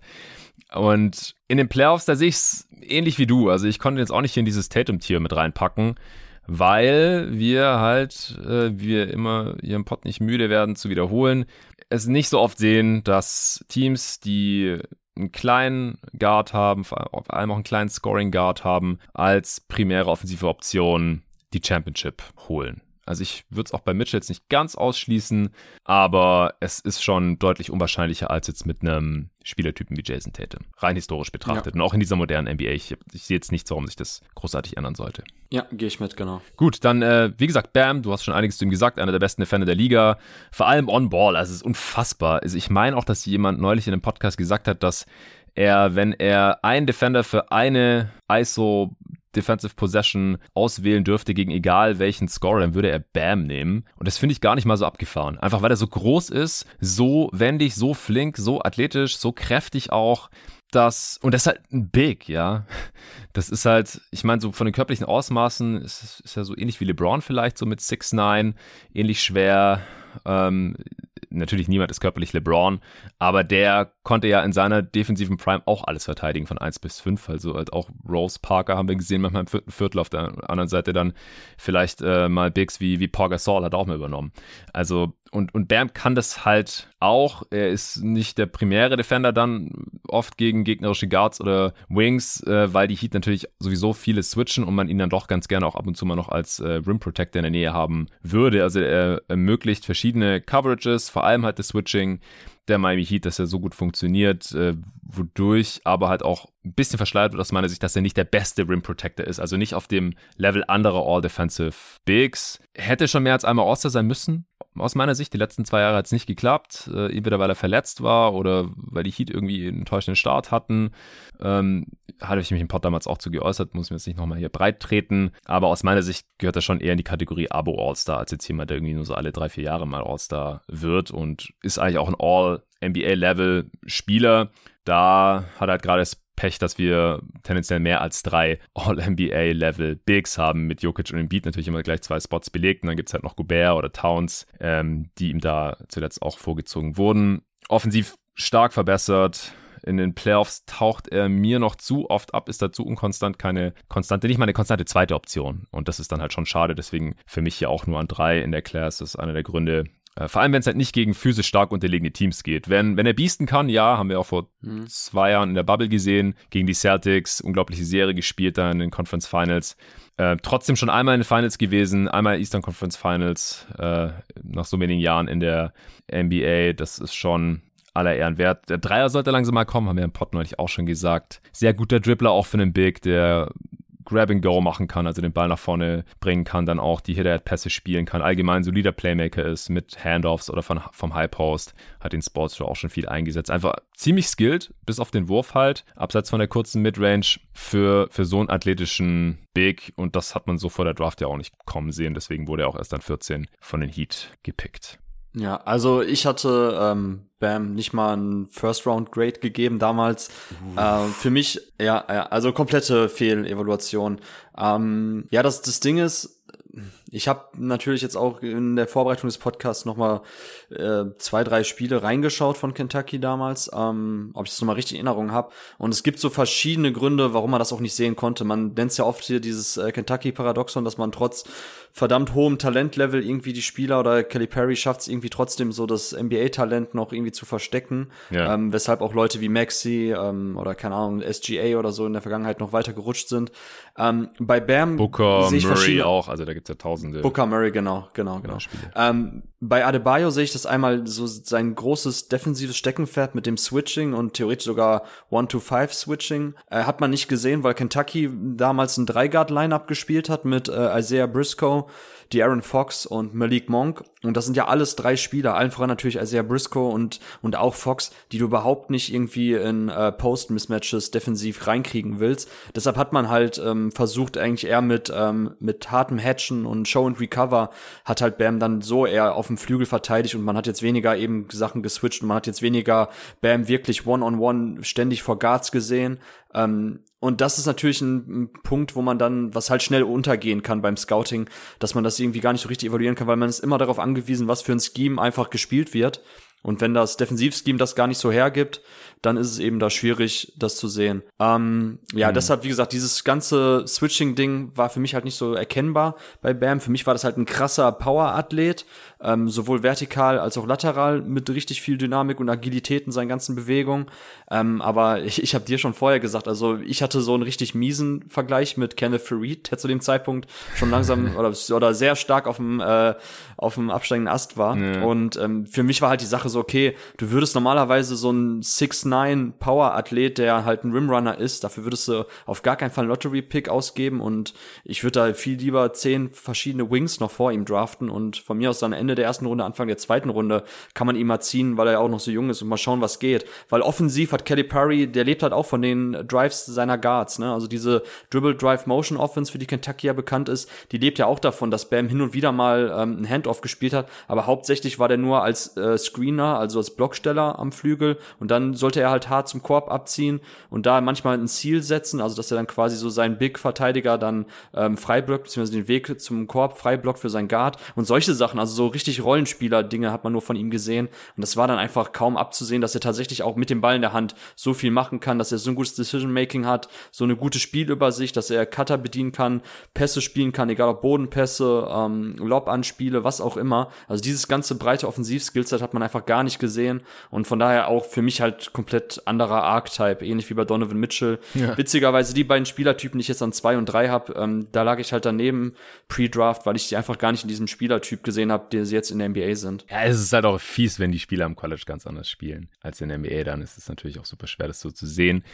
Äh, ich würde sagen, wir kommen zum vierten Pick. Da bist du wieder dran. Bin sehr gespannt. Ja, und da habe ich ja, da habe ich tatsächlich einen Spieler in einem Tier für sich. Ich hatte zuerst ähm, Lonzo Ball, ähm, mhm. habe aber jetzt die Aaron Fox ähm, ja, dazwischen geschoben. Okay. Und ich habe auch Fox tatsächlich ein Tier für sich, weil äh, ja. ich sehe noch die Möglichkeiten und ich war jetzt echt enttäuscht von der letzten Saison. Ich weiß, es gab auch Verletzungsprobleme und dann natürlich auch nachher das Hickhack mit dem Trade und anderes Roster bei den Kings. Aber eigentlich hatte Fox ähm, mit seiner grandiosen vorletzten Saison, für mich war er eigentlich auch auf dem Sprung zum All-Star. Ähm, und er ist ja jemand, der mit klaren Defiziten in die NBA kam. Also ich weiß noch, bei GoToGuys hatte damals Tobi Berger und äh, Co., die Jungs haben ihn, glaube ich, auch an 12 oder so nur gesetzt. Also ich hatte ihn zumindest noch so am Ende der Top 10, ich glaube an 8 oder 9 auf meinem Big Board, ähm, weil natürlich es immer sehr offensichtlich ist zu sagen, okay, wenn ein Spieler keinen Wurf hat und Fox hat knapp 24 Prozent seiner Dreier getroffen, galt als Non-Shooter, der halt so Dennis Schröder-like eben vor allem über Speed und Drive kommt und über den man aber sehr leicht auskontern kann mit einer Defense, indem man eben versucht, ja, eine Mauer um ihn herum zu ziehen, ihn halt den Weg zum Korb zuzumachen und ihn dann halt zum Jumpshooter zu machen. Ähm, das war halt das große Fragezeichen bei Fox und ich finde, da hat er sich in der NBA zuletzt eigentlich ganz gut entwickelt, so dass er einfach da verschiedene Wege findet, auch gegen andere Coverages trotzdem bis zum Korb durchzukommen. Ähm, als Playmaker hat er gute Schritte genommen. Ähm, von daher ist jetzt für mich eben die Frage, und da bin ich auch sehr gespannt, wohin die Entwicklung jetzt in den nächsten ein, zwei Jahren noch geht, auch mit diesem sehr speziellen Kings-Roster. Ich mag eigentlich den Fit mit Sabonis ganz gern. Ähm, mhm. Das ist für mich jetzt eben dann die Frage, so, schafft er es in die Riege reinzukommen, All-Star, dann wäre für mich dann auch in einem Tier mit Mitchell und mit Bam, da aber auch hinter den beiden natürlich, aber zumindest in dem Tier. Ja. Oder wird es nie richtig schaffen, so auch bei einem ambitionierten Playoff-Team die erste Rolle beziehungsweise der primäre Ballhändler zu sein. Und dann ist er für mich wiederum auch weniger wert als ähm, paar von den anderen Jungs, die gleich kommen. Deshalb ist er für mich gerade noch in so einer ja zwischen Zwischentier gefangen. Ja, kann ich voll nachvollziehen. Also ich musste nicht so lange nachdenken, ihn hier hinzusetzen. Übrigens, die Kollegen hatten ihn damals auf 12, aber äh, mhm. hinter, also hatten Mitchell Donald Mitchell an 11 vor Fox. Das gab es wahrscheinlich auch nicht so oft auf so vielen Boards. Jetzt, ja, ist ein guter Call. Äh, ja, genau. Jetzt sind sie hier halt an, an zwei und äh, vier. Der vierte Pick Phoenix Suns. Ich wäre jetzt nicht traurig, wenn sie damals Fox statt Jackson gezogen hätten. Dann wäre natürlich alles ganz anders gekommen. Dann hätten sie wahrscheinlich niemals für Chris Paul getradet. Äh, deswegen wollen wir uns jetzt auch nicht so sehr in diesen äh, Butterfly-Effects äh, verlieren. Aber ja, war schon auch der, der richtige Pick damals von den Kings dann an 5. Äh, ich bin mir auch relativ sicher, dass er in einer anderen Situation als bei den Kicks, also zum Beispiel, wenn er jetzt statt Mitchell bei den Jazz gelandet wäre, anders wahrgenommen werden würde, weil die haben ein sehr ähnliches statistisches Profil tatsächlich. Nur Fox halt ohne jeglichen Erfolg bisher. Äh, ich habe ihn auch noch überhaupt gar nicht abgeschrieben, kann mir auch noch vorstellen, dass er hier ins zweite Tier kommt. Ich mhm. habe jetzt hier das Tier Borderline oder Sub All-Star. Also da ist er halt gerade drin. Ähm, und solange er nicht irgendwann mal wenigstens zum äh, mehrfachen All-Star wird, dann wird er da auch nicht rauskommen. Aber ich, ich gehe halt mal noch irgendwie davon aus, dass wenn entweder die Kings besser werden oder er vielleicht auch getradet wird, da gab es ja auch schon ein paar Gerüchte jetzt, ähm, vor allem sollten die Kings jetzt an vier vielleicht Ivy ziehen oder sowas, dann äh, ja, ist er vielleicht der Outman out. Und ich finde auch, wenn ein anderes Team, also wenn er jetzt irgendwie auf dem Markt sein sollte, sollte ein anderes Team wahrscheinlich auch zuschlagen, weil du bekommst ihn jetzt wahrscheinlich relativ günstig, weil er halt günstig, schon seine ja. Max Extension hat und die bisher noch nicht wert ist, aber halt noch durchaus wert werden könnte. Ja, er schien mir zuletzt auch nicht so richtig fit. Eigentlich ist er ja super schnell einer der flinksten Spieler der Liga, ziemlich athletisch, guter Slasher und auch Playmaker. Wackeliger Wurf natürlich, das ist gerade schon angesprochen. Die Defense hat auch stark nachgelassen, hat eigentlich auch deutlich bessere Tools. Äh, aber gut, mhm. bei den Kings will ich das auch niemandem verübeln, dass er da jetzt nicht unbedingt alles defensiv gibt. Haben wir ja schon oft in anderen Situationen, ähnlichen Situationen gesehen, wie auch bei Devin Booker zum Beispiel, der den Suns auch mies verteidigt hat. Und dann, äh, sobald halt um ihn herum auch eine bessere Defense am Start war, ist auf einmal ein überdurchschnittlicher Defender. Und Fox Tools sind eigentlich sogar noch besser als die von Booker, denke ich. Ich denke auch, er kann der primäre Ballhändler von einem sehr guten Team sein. Ob er als zweite Option neben einem anderen Superstar funktioniert, würde mich mal interessieren. Kann man jetzt vielleicht schon Rückschlüsse ähm, daraus ziehen, wenn er neben Sabonis die kommende Saison absolvieren sollte. Äh, aber dafür müsste er wahrscheinlich oftmals noch ein bisschen gefährlicher werden, sei es durch einen Catch-and-Shoot-Jumper oder durch Cuts oder solche Geschichten. Ja, ähm, darf ich kurz äh, fragen, wie viele Spieler du noch in diesem Tier hast, wo jetzt Fox drin ist? Einen. Einen noch, okay, interessant. Ja, und den werde ich jetzt auch ziehen. An fünf dann für die Kings. Es ist OG Anunobi. Ja, okay, habe ich mir schon gedacht, ja. Wo hast du den? Äh, ich habe ihn hinter Lonzo an sechs. Lonzo habe ich danach, aber im, im nächsten Tier aus, aus verschiedenen Gründen. Ja, okay. Anunobi damals bis an 23 gefallen. Die äh, Jungs von äh, Go-To-Guys hatten ihn an 13 damals. Das finde ich deutlich passender. Äh, aber der hatte doch auch Verletzungsprobleme schon. Der hatte doch irgendwie Verletzung vor der Draft. Was? Ein Kreuzbandriss hatte Kreuzbandriss, der ja, ja, also nichts ja. Äh, Kleines auch. Galt damals trotzdem schon irgendwie als Stil, sollte er sich halt davon erholen, was er dann auch tat. Äh, vom Prototyp einer der wertvollsten Spieler in dieser Liga, hat als kräftiger athletischer Wing mit Wurf und ein bisschen Ballhandling und Playmaking-Skills, die die letzten Jahre da schon so rausgekommen sind, ist All-Defensive-Material, hat es bisher noch nicht geschafft, da reingewählt zu werden, ist mehr als solider Shooter mittlerweile, sowohl was Volumen als auch Quote angeht. Ähm, vielleicht keine erste Option, ja, würde ich jetzt nicht mehr unbedingt von ausgehen, aber eine gute zweite Option wie Jalen Brown ist da, glaube ich, schon noch drin, mindestens vielleicht drittbester Spieler bei einem Contender. Und das halt, wie gesagt, mit äh, oder auf so einer wichtigen äh, Position im modernen Basketball, das war es mir jetzt schon noch wert, ihn an fünf zu setzen und in dieses äh, Tier mit Fox reinzuschieben. Wurde Champ mit den Toronto Raptors 2019, war damals aber verletzt. Ich habe da bei meinem Got Next, äh, der Magazine-Artikel, über den wir auch schon mal hier im Pod gesprochen haben, ein bisschen gecheatet und ihn trotzdem ins Team Utopia reingepackt, weil, wie gesagt, dieses Skillset kann man eigentlich immer brauchen, vor allem halt von äh, der Bank, weil er damals, als die Raptors den Titel geholt haben, wenn er nicht verletzt gewesen wäre, halt so einfach ein, ein 3D-Wing von der Bank gewesen wäre, ein kräftiger Wing, äh, der halt auch es mit so LeBron-Types aufnehmen kann oder wenn wir bei dieser Draft-Class bleiben wollen, halt mit Tatum oder so. Also es, wenn man den Titel holen möchte, dann stößt man wahrscheinlich in fast jeder Runde auf einen Gegenspieler, den OG Anunobi checken sollte und wahrscheinlich auch kann. Ja, also ähm, ja, für mich sind Lonzo und ähm, OG Anunobi, dann nehme ich jetzt auch in dem Tier der Super Connector Guys. Ähm, ah. Ich arbeite gerade zurzeit an einem, äh, an einem Artikel über Dyson Daniels, ähm, wo ich auch nochmal diesen, diesen Begriff Connector ein bisschen aufschlüssel, was wir damit eigentlich meinen, weil mhm. wir schmeißen damit ja schon seit ein, zwei Jahren immer um uns ja. und ist das einfach jetzt ein neumodischeres Wort für Glue Guy. So, nee, damit ist schon eher gemeint, dass die Skills und auch gerade diese ganzen ähm, Off-Ball-Skills halt eher so additiv zu sehen sind. Also dass die quasi in einem Team Plug-and-Play reinkommen, aber alle Spieler um sich herum durch kleinere Sachen noch besser machen, mhm. was vor allem natürlich dann Shooting ist, sekundäres Ball-Movement, äh, Passing und halt auch generell auch mal vielleicht ein Pick-and-Roll zu laufen. Ähm, also ich finde, bin großer Fan von OG Ananobi. Also er wurde damals auch sehr hoch gehandelt, hatte schon Kawhi Leonard Vergleiche, mhm. ist dann plötzlich wiederum gefallen, wie du es gerade skizziert hast, auch wegen den Verletzungssorgen und weil der Wurf halt auch ein großes Fragezeichen war. Ähm, aber an und für sich von seinen athletischen Voraussetzungen und ich glaube, er hat ja schon als Rookie dann in den Playoffs äh, LeBron verteidigt und so. Also es ist absoluter Modellathlet und genau so ein Wing Defender wünschst du dir.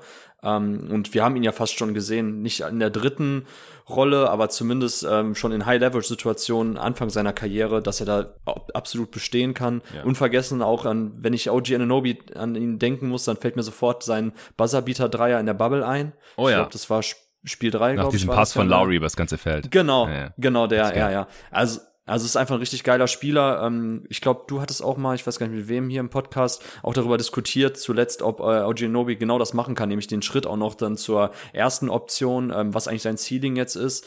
Ich glaube es nicht, dass er wirklich so ein absoluter Top-Level-Wing-Creator werden kann, aber ich halte ihn halt für einen absolut krassen Super-Connector-Typ, der mhm. einfach mhm. ähm, so viele Sachen auf dem Spielfeld machen kann, die wertvoll sind. Und er ist für mich halt nur nicht jemand, wo ich sofort sagen würde, okay, er sollte eine 30er oder 25er Usage, äh, 30er Usage schultern, was für mich dann eben so klarer, ähm, primärer Go-To-Guy ist in der Offense. Nee, nee. So, das sehe ich halt nicht. Aber ja, ansonsten bin ich ganz bei dir. Ich finde halt Lonzo aus ein, zwei anderen Gründen noch ein bisschen geiler. Aber ähm, vollkommenstes Verständnis dafür, dass du ihn jetzt gepickt hast. Ja, sehr schön, da müssen wir noch nicht großartig weiter diskutieren. Also nochmal ganz kurz abschließend, ja. Nobi hatte jetzt in der abgelaufenen Saison eine Usage von 20 Prozent zum ersten Mal und ja, das ist noch nicht auf zweite Option-Level, aber er könnte da vielleicht noch hingucken, gerade wenn man sich halt so die äh, Trajektorie seiner bisherigen Karriere anschaut. Und wie gesagt, so das äh, Dreiervolumen auch immer weiter hochgekommen. Wie gesagt, ein athletischer und kräftiger Finisher war er eigentlich schon die, schon die Zeit seiner Karriere. Richtig geiler Defender, hat jetzt in den Playoffs auch 17, 4 und 3 aufgelegt in den sechs Spielen gegen die Sixers und in äh, der Regular Season 17, 6 und 3 und ja, da ist noch nicht Ende der Fahnenstange, würde ich sagen. Das war jetzt die Age 24 Season, also ist noch äh, pre-Prime und das ist mir hier halt schon den den fünften Pick wert gewesen. Aber danach habe ich auch direkt Lonzo Ball. Ähm, kannst du ja mal noch kurz den Case für ihn machen. Ja, also Lonzo ist für mich auch einer gewesen, der von overrated ähm, zu underrated irgendwie gegangen ist seit seiner NBA-Karriere oder Anfang seiner NBA-Karriere. Also hat ja bei UCLA gespielt, die ganze Vorgeschichte ist bekannt ähm, mit den Ball-Brüdern, muss ich glaube ich nicht erklären. Ja.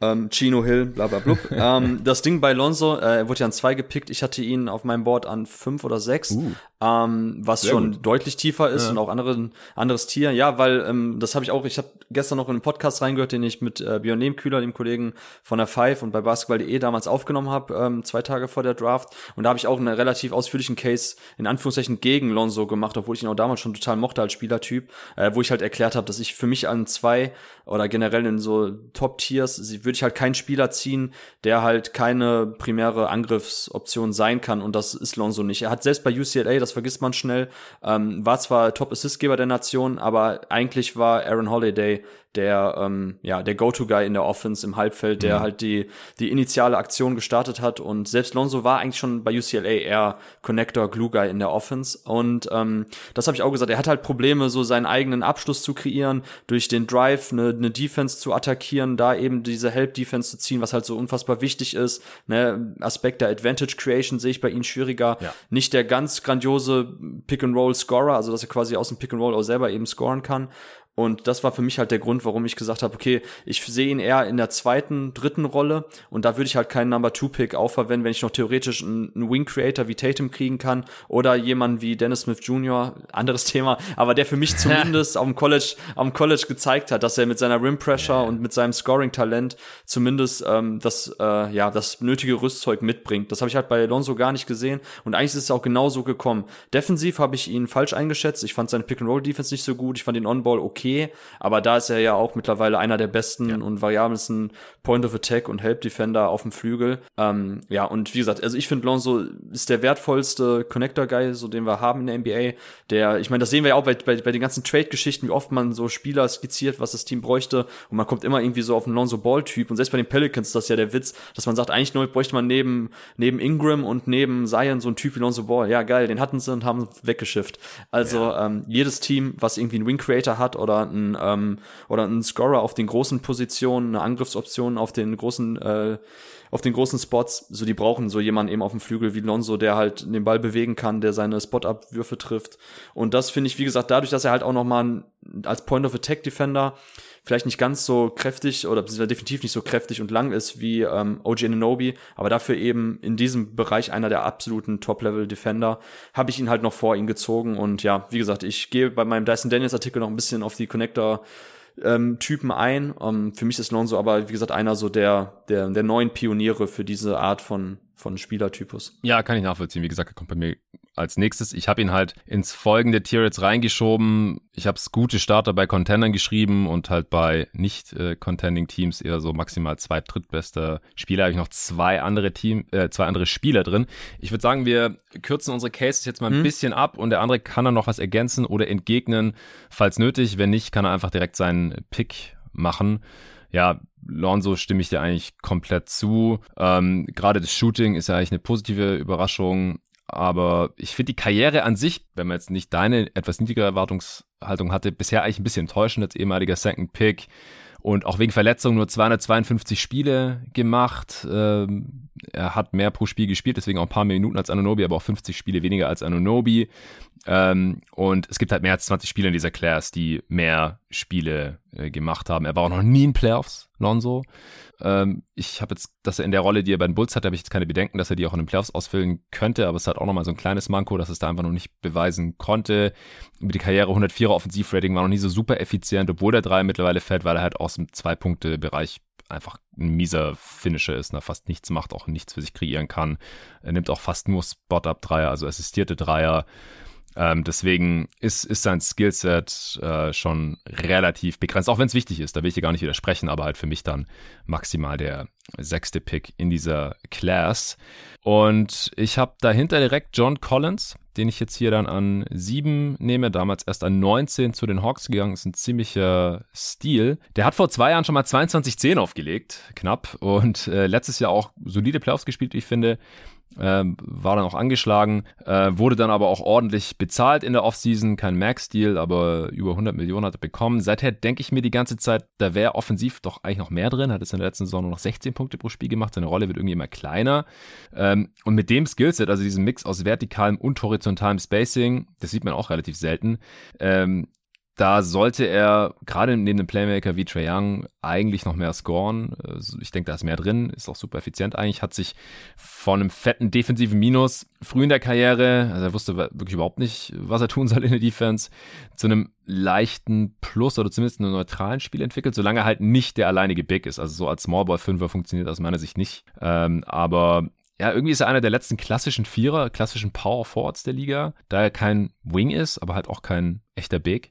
Also interessanter Spielertyp.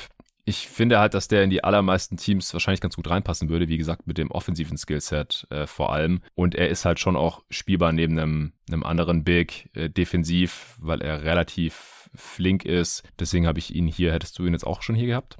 Ich habe ihn tatsächlich, ist langweilig, aber ich habe ihn auch äh, jetzt an dieser Position, Ach, nur nicht in einem Tier. Ich habe okay. tatsächlich Lonzo und OG noch in ja. einem Tier für sich gehabt. Ja, kann ich, kann ich auch nachvollziehen. Also bei Lonzo nochmal, er hat jetzt halt auch gerade eine schwere Knieverletzung und ich, das hat mir auch so einen leichten Dämpfer verpasst für die restliche Karriere das hat ihn auch für ja. mich nochmal hier ins nächste Tier reingeschoben, dass die Recovery da, seine Rehab, die läuft einfach überhaupt nicht anscheinend. Und mhm. das, da haben ja viele Bulls-Fans gerade auch schon ein bisschen Angst, was die Zukunft angeht. Also diese Unsicherheit, die hat ihn hier für mich auch noch ein bisschen in dieses Tier reingedrückt. Wen nimmst du jetzt an Acht? Äh, da nehme ich jetzt Jared Allen. Den habe ich da auch. auch. Ja, dann gibt es wenig zu diskutieren. Mach kurz den Case. Ah, okay. Ja, ich wollte gerade sagen, siehst du, Nico, auch wir beide können uns äh, beängstigend übereinstimmend hier Scheint so. die Cases durchziehen. Ja, okay, krass. Ja, ich habe Allen, ähm, wie gesagt, direkt hinter Collins in dem fünften Tier. Ähm, mhm. Ja, Case ist eigentlich schnell gemacht. Äh, einer der besten Defensivbigs hat natürlich jetzt bei Cleveland ähm, über das Thema ähm, All-Star Case müssen wir nicht nochmal reden. Ähm, das war ein bisschen drüber, schon, aber ja. Das war ein bisschen drüber, genau. Aber einer der egal. vier also, All-Stars in dieser Class ist Jared Allen. Das klingt schon ja, ein bisschen das, falsch. Das klingt wirklich falsch, das stimmt. aber, aber ja, ähm, ich habe vor, glaube ich, drei Jahren habe ich in der Five eine größere Story über Allen geschrieben, wo ich mir nochmal dann auch so seinen Impact als Verteidiger genauer angeschaut habe, wo er wie verteidigt, welchen Einfluss er nimmt. Ähm, egal, ob das jetzt bei, bei Brooklyn dann war damals schon, wo man auch eben gesehen hat, okay, als Drop-Defender gibt's nicht viele, die besser sind als Allen, der einfach wirklich auch einen Einfluss nimmt, äh, der keine Angst davor hat, auch jeden Gegner, jeden Spieler ähm, am Ring noch zu contesten, zu challengen. Ähm, hatte ja ein, als gehört zu den ganz wenigen Spielern, die es gibt, ähm, die LeBron bei einem Dankversuch mal abgeräumt haben. Mm. Ähm, so viele sind's nicht. Ich hatte da tatsächlich in dem Artikel auch geschrieben, dass irgendwie, glaube ich, knapp ein Prozent aller Dunks von, von LeBron werden nur abgeräumt, irgendwie so um den Dreh. Also sehr, sehr wenige. Und da gehört Allen zu. Also wie gesagt, für mich einer der, der besten, agilsten Big Defender. Ähm, ist jetzt nicht total variabel einsetzbar wie ähm, Bam Adebayo. Also willst nicht, nicht eins bis fünf mit ihm switchen. Aber Allen kann auf jeden Fall am Flügel mal temporär vor Guards bleiben. Also auch da eben nicht total ähm, attackierbar oder wird wahrscheinlich auch nicht vom Feld gespielt, wenn dann offensiv. Ich finde es ein bisschen schade, dass der Dreier nie so richtig kam. Ähm, zumindest der Eckendreier wurde ja von Coach Atkinson damals bei äh, ja. Brooklyn forciert, dass er ihn nimmt.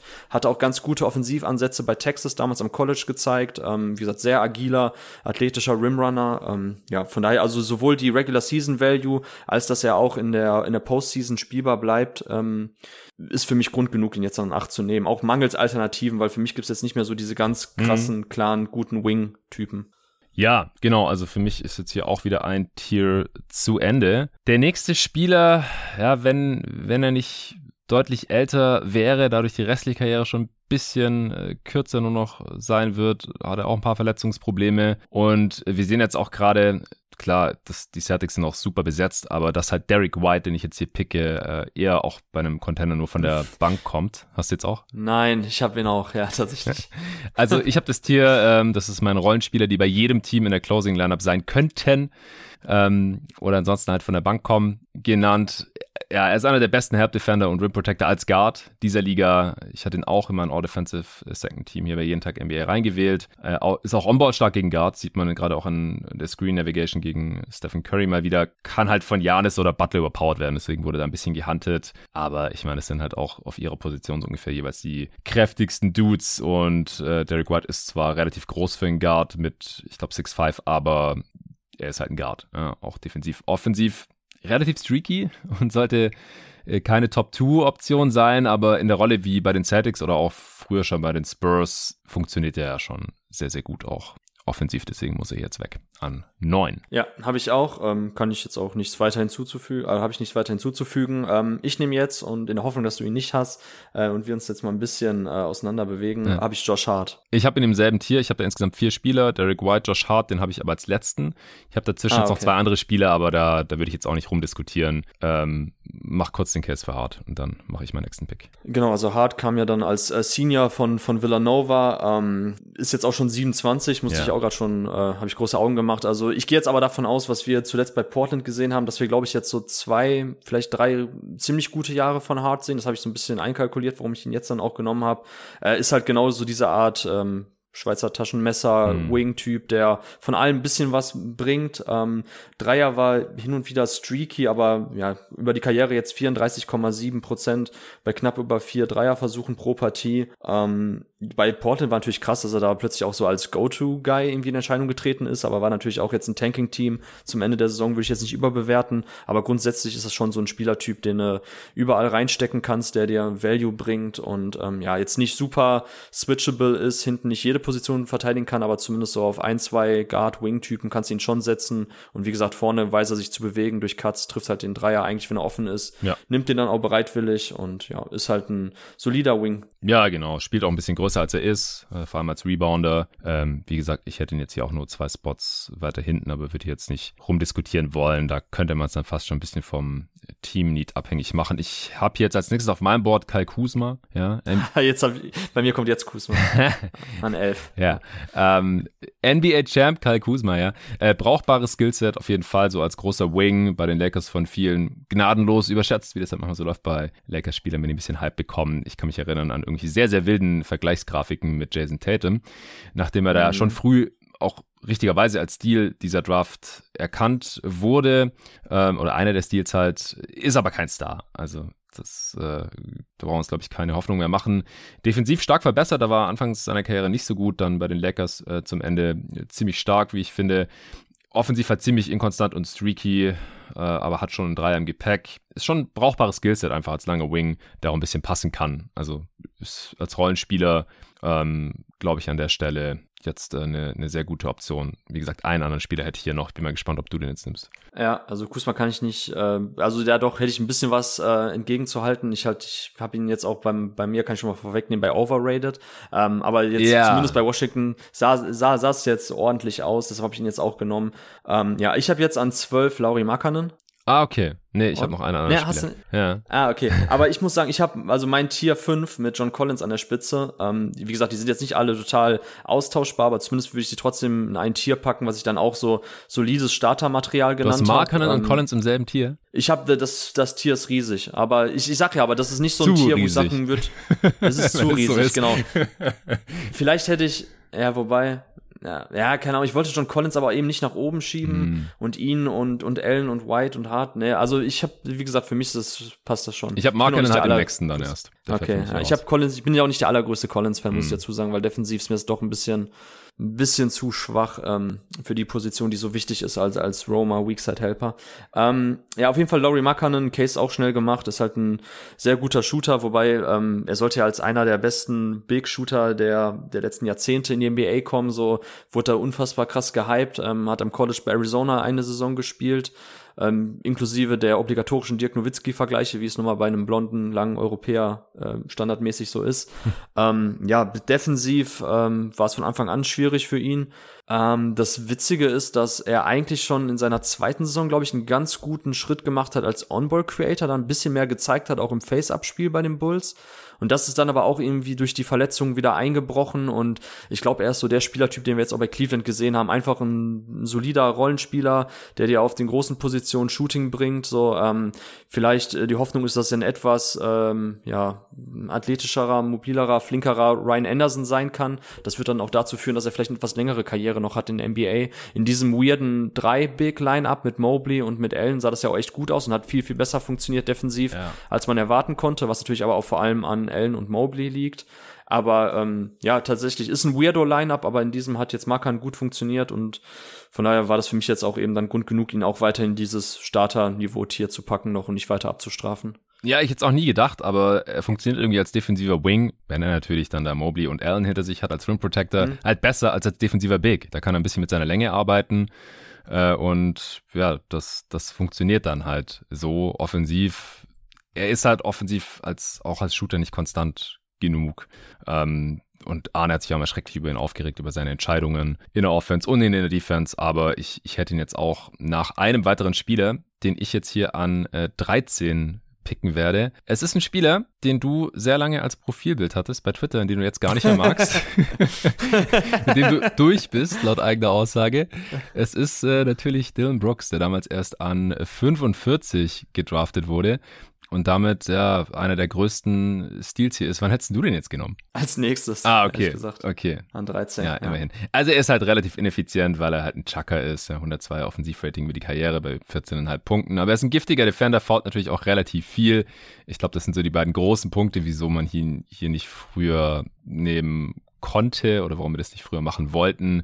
Aber er, er ist ja schon Starter-Level bei einem guten Playoff-Team und deswegen muss er hier jetzt weg. Ja, also giftige Defense und Scoring Punch bringt er mit. Ähm, das Ding halt bei Dylan Brooks, er war jetzt die letzten Jahre einer der schlechtesten zweiten, dritten Scoring Optionen in der NBA, also der ineffizientesten. Ja. Ähm, wir haben halt noch nicht gesehen, wie gut er eigentlich wirklich sein kann oder wie wertvoll er noch ist in einem Team, was ähm, ja drei bis vier Spieler neben ihn hat, die eigentlich mehr Abschlüsse nehmen sollten. Ähm, für mich war das jetzt die letzten Jahre immer schon eine Hassliebe. Ich fand ihn als Typen eigentlich geil, aber äh, seit der Aktion, ja, und scheiße, die Aktion gegen Gary Payton, das ist, äh, das hat mich echt abgefuckt. weil das so an Unsportlichkeit kaum zu überbieten ist. Ähm, ja, ja, deshalb ist er da ein bisschen bei mir unten durch erstmal. Und ja, ich habe ihn trotzdem an 13, weil einfach, wie gesagt, der Gesamt-Impact und Value, den er bislang gebracht hat, ähm, also die Produktivität war, war gut genug. Und auch letztes Jahr in den Playoffs hat er ja auch sowohl in der ähm, äh, gegen die Jazz gezeigt, ähm, als auch eben dann schon vorher gegen die Warriors im Play-In, ja. wie wichtig er sein kann, dass er auch eben solchen Momenten auch mit übernehmen kann, neben einem Morant und ähm, einer der wenigen Spieler bei den Grizzlies jetzt die lange Jahre war, der einfach seinen eigenen Wurf kreieren kann. Aber ja, Dylan Brooks hat noch keinen schlechten Wurf gesehen, den Dylan Brooks nicht nehmen möchte. Von daher ist es auch echt ein schwieriger, schwieriger Spielertyp. Ja. Ähm, Genau, also ich habe jetzt einen Spieler nach den Brooks, den, der vielleicht tatsächlich in ein paar Jahren wesentlich höher sein könnte, ähm, vielleicht Top 10 sogar, und das ist Isaiah Hartenstein. Mm. Das ist halt jetzt aktuell, ist Isaiah geht so in die Richtung, jeder findet ihn geil, ein bisschen so Maxi Kleber, ohne jetzt zwangsläufig wieder die nächsten Deutschen zu nennen, aber so Spielertypen, die eigentlich so von der von der Nerd Twitter NBA Bubble so geliebt werden ähm, weil, weil sie einfach, wie gesagt, im Fall von Kleber halt auch die unfassbar variable Defense äh, dir bringen und dazu eben halt auch noch Stretch-Elemente für eine Offense haben. Und bei Isaiah Hartenstein ist es halt das Passing, was ich halt richtig krass finde ähm, für einen Big. Mhm. Ähm, und, und einfach auch, wie gesagt, er war lange Zeit irgendwie, glaube ich, sehr stark unterschätzt und hat auch ein bisschen gebraucht, seine Rolle zu finden. Äh, wenig Einsatzzeiten bekommen, was dann ja. auch eben schwierig ist, da richtige Spielpraxis zu, zu kriegen. Ähm, aber jetzt so die letzten ein, zwei Jahre fand ich, sah super interessant aus. Und ich bin mal gespannt, wo der Weg jetzt auch so teamtechnisch für ihn hingeht. Ob er, ähm, ich glaube, ist er jetzt Restricted Free Agent oder? Ich hab's gerade gar nicht genau im Kopf. Ah, ich auch nicht, aber ich kann kurz ähm, nachschauen. Äh, ist ja gerade Backup bei den LA Clippers. Clippers, genau. Ja. Und ist halt schon so ein Spielertyp, wo ich eben mir vorstellen kann, dass er auch in einer größeren Rolle ähm, floriert. Also vielleicht jetzt nicht unbedingt als, als Starting Big, aber dann echt so als siebter, achter Mann von der Bank und auch da eben in den Playoffs ist er wahrscheinlich sogar wertvoller als in der Regular Season. So ein Spielertyp ist halt Isaiah Hartenstein, der ähm, im Zweifelsfalle weniger vom Feld gespielt werden kann. Und witzigerweise bei der Dreierquote war ich auch überrascht, als ich mal geguckt habe, wer in der Class so die besten ähm, Shooter sind hinsichtlich der Quote, jetzt weniger auf Volumen, mhm. aber zumindest bei der Dreierquote ist Isaiah Hartenstein auf Platz 8 mit 38,3 Prozent. Genau die gleiche Dreierquote wie Jason Tatum. Ähm, nimmt, nimmt natürlich leider viel zu wenig. Ja, ja. ja, genau, der Vergleich ist ganz geil. Äh, aber ja, ich finde es halt ein sehr, sehr, ähm, also wenn man sich einen Seven-Footer ausmalen kann, der in der Offensive ein breites Skillset mitbringt, so dann geht's halt schon in die Richtung von Hartenstein, der halt eben auch diese Connector-Rolle ist. Deshalb wäre das echt, wenn es richtig abgeht die nächsten Jahre, ist ja auch noch relativ jung mit ist gerade mal 24 geworden. Mhm. Ähm, könnte ich mir schon vorstellen, dass er auch in diese Connector-Riege noch vorstoßen kann, wo ich auch sagen würde, so, okay, also wie gesagt, in der Postseason sogar wertvoller als in der Regular Season. Ja, geiler Rim Protector ist er auch.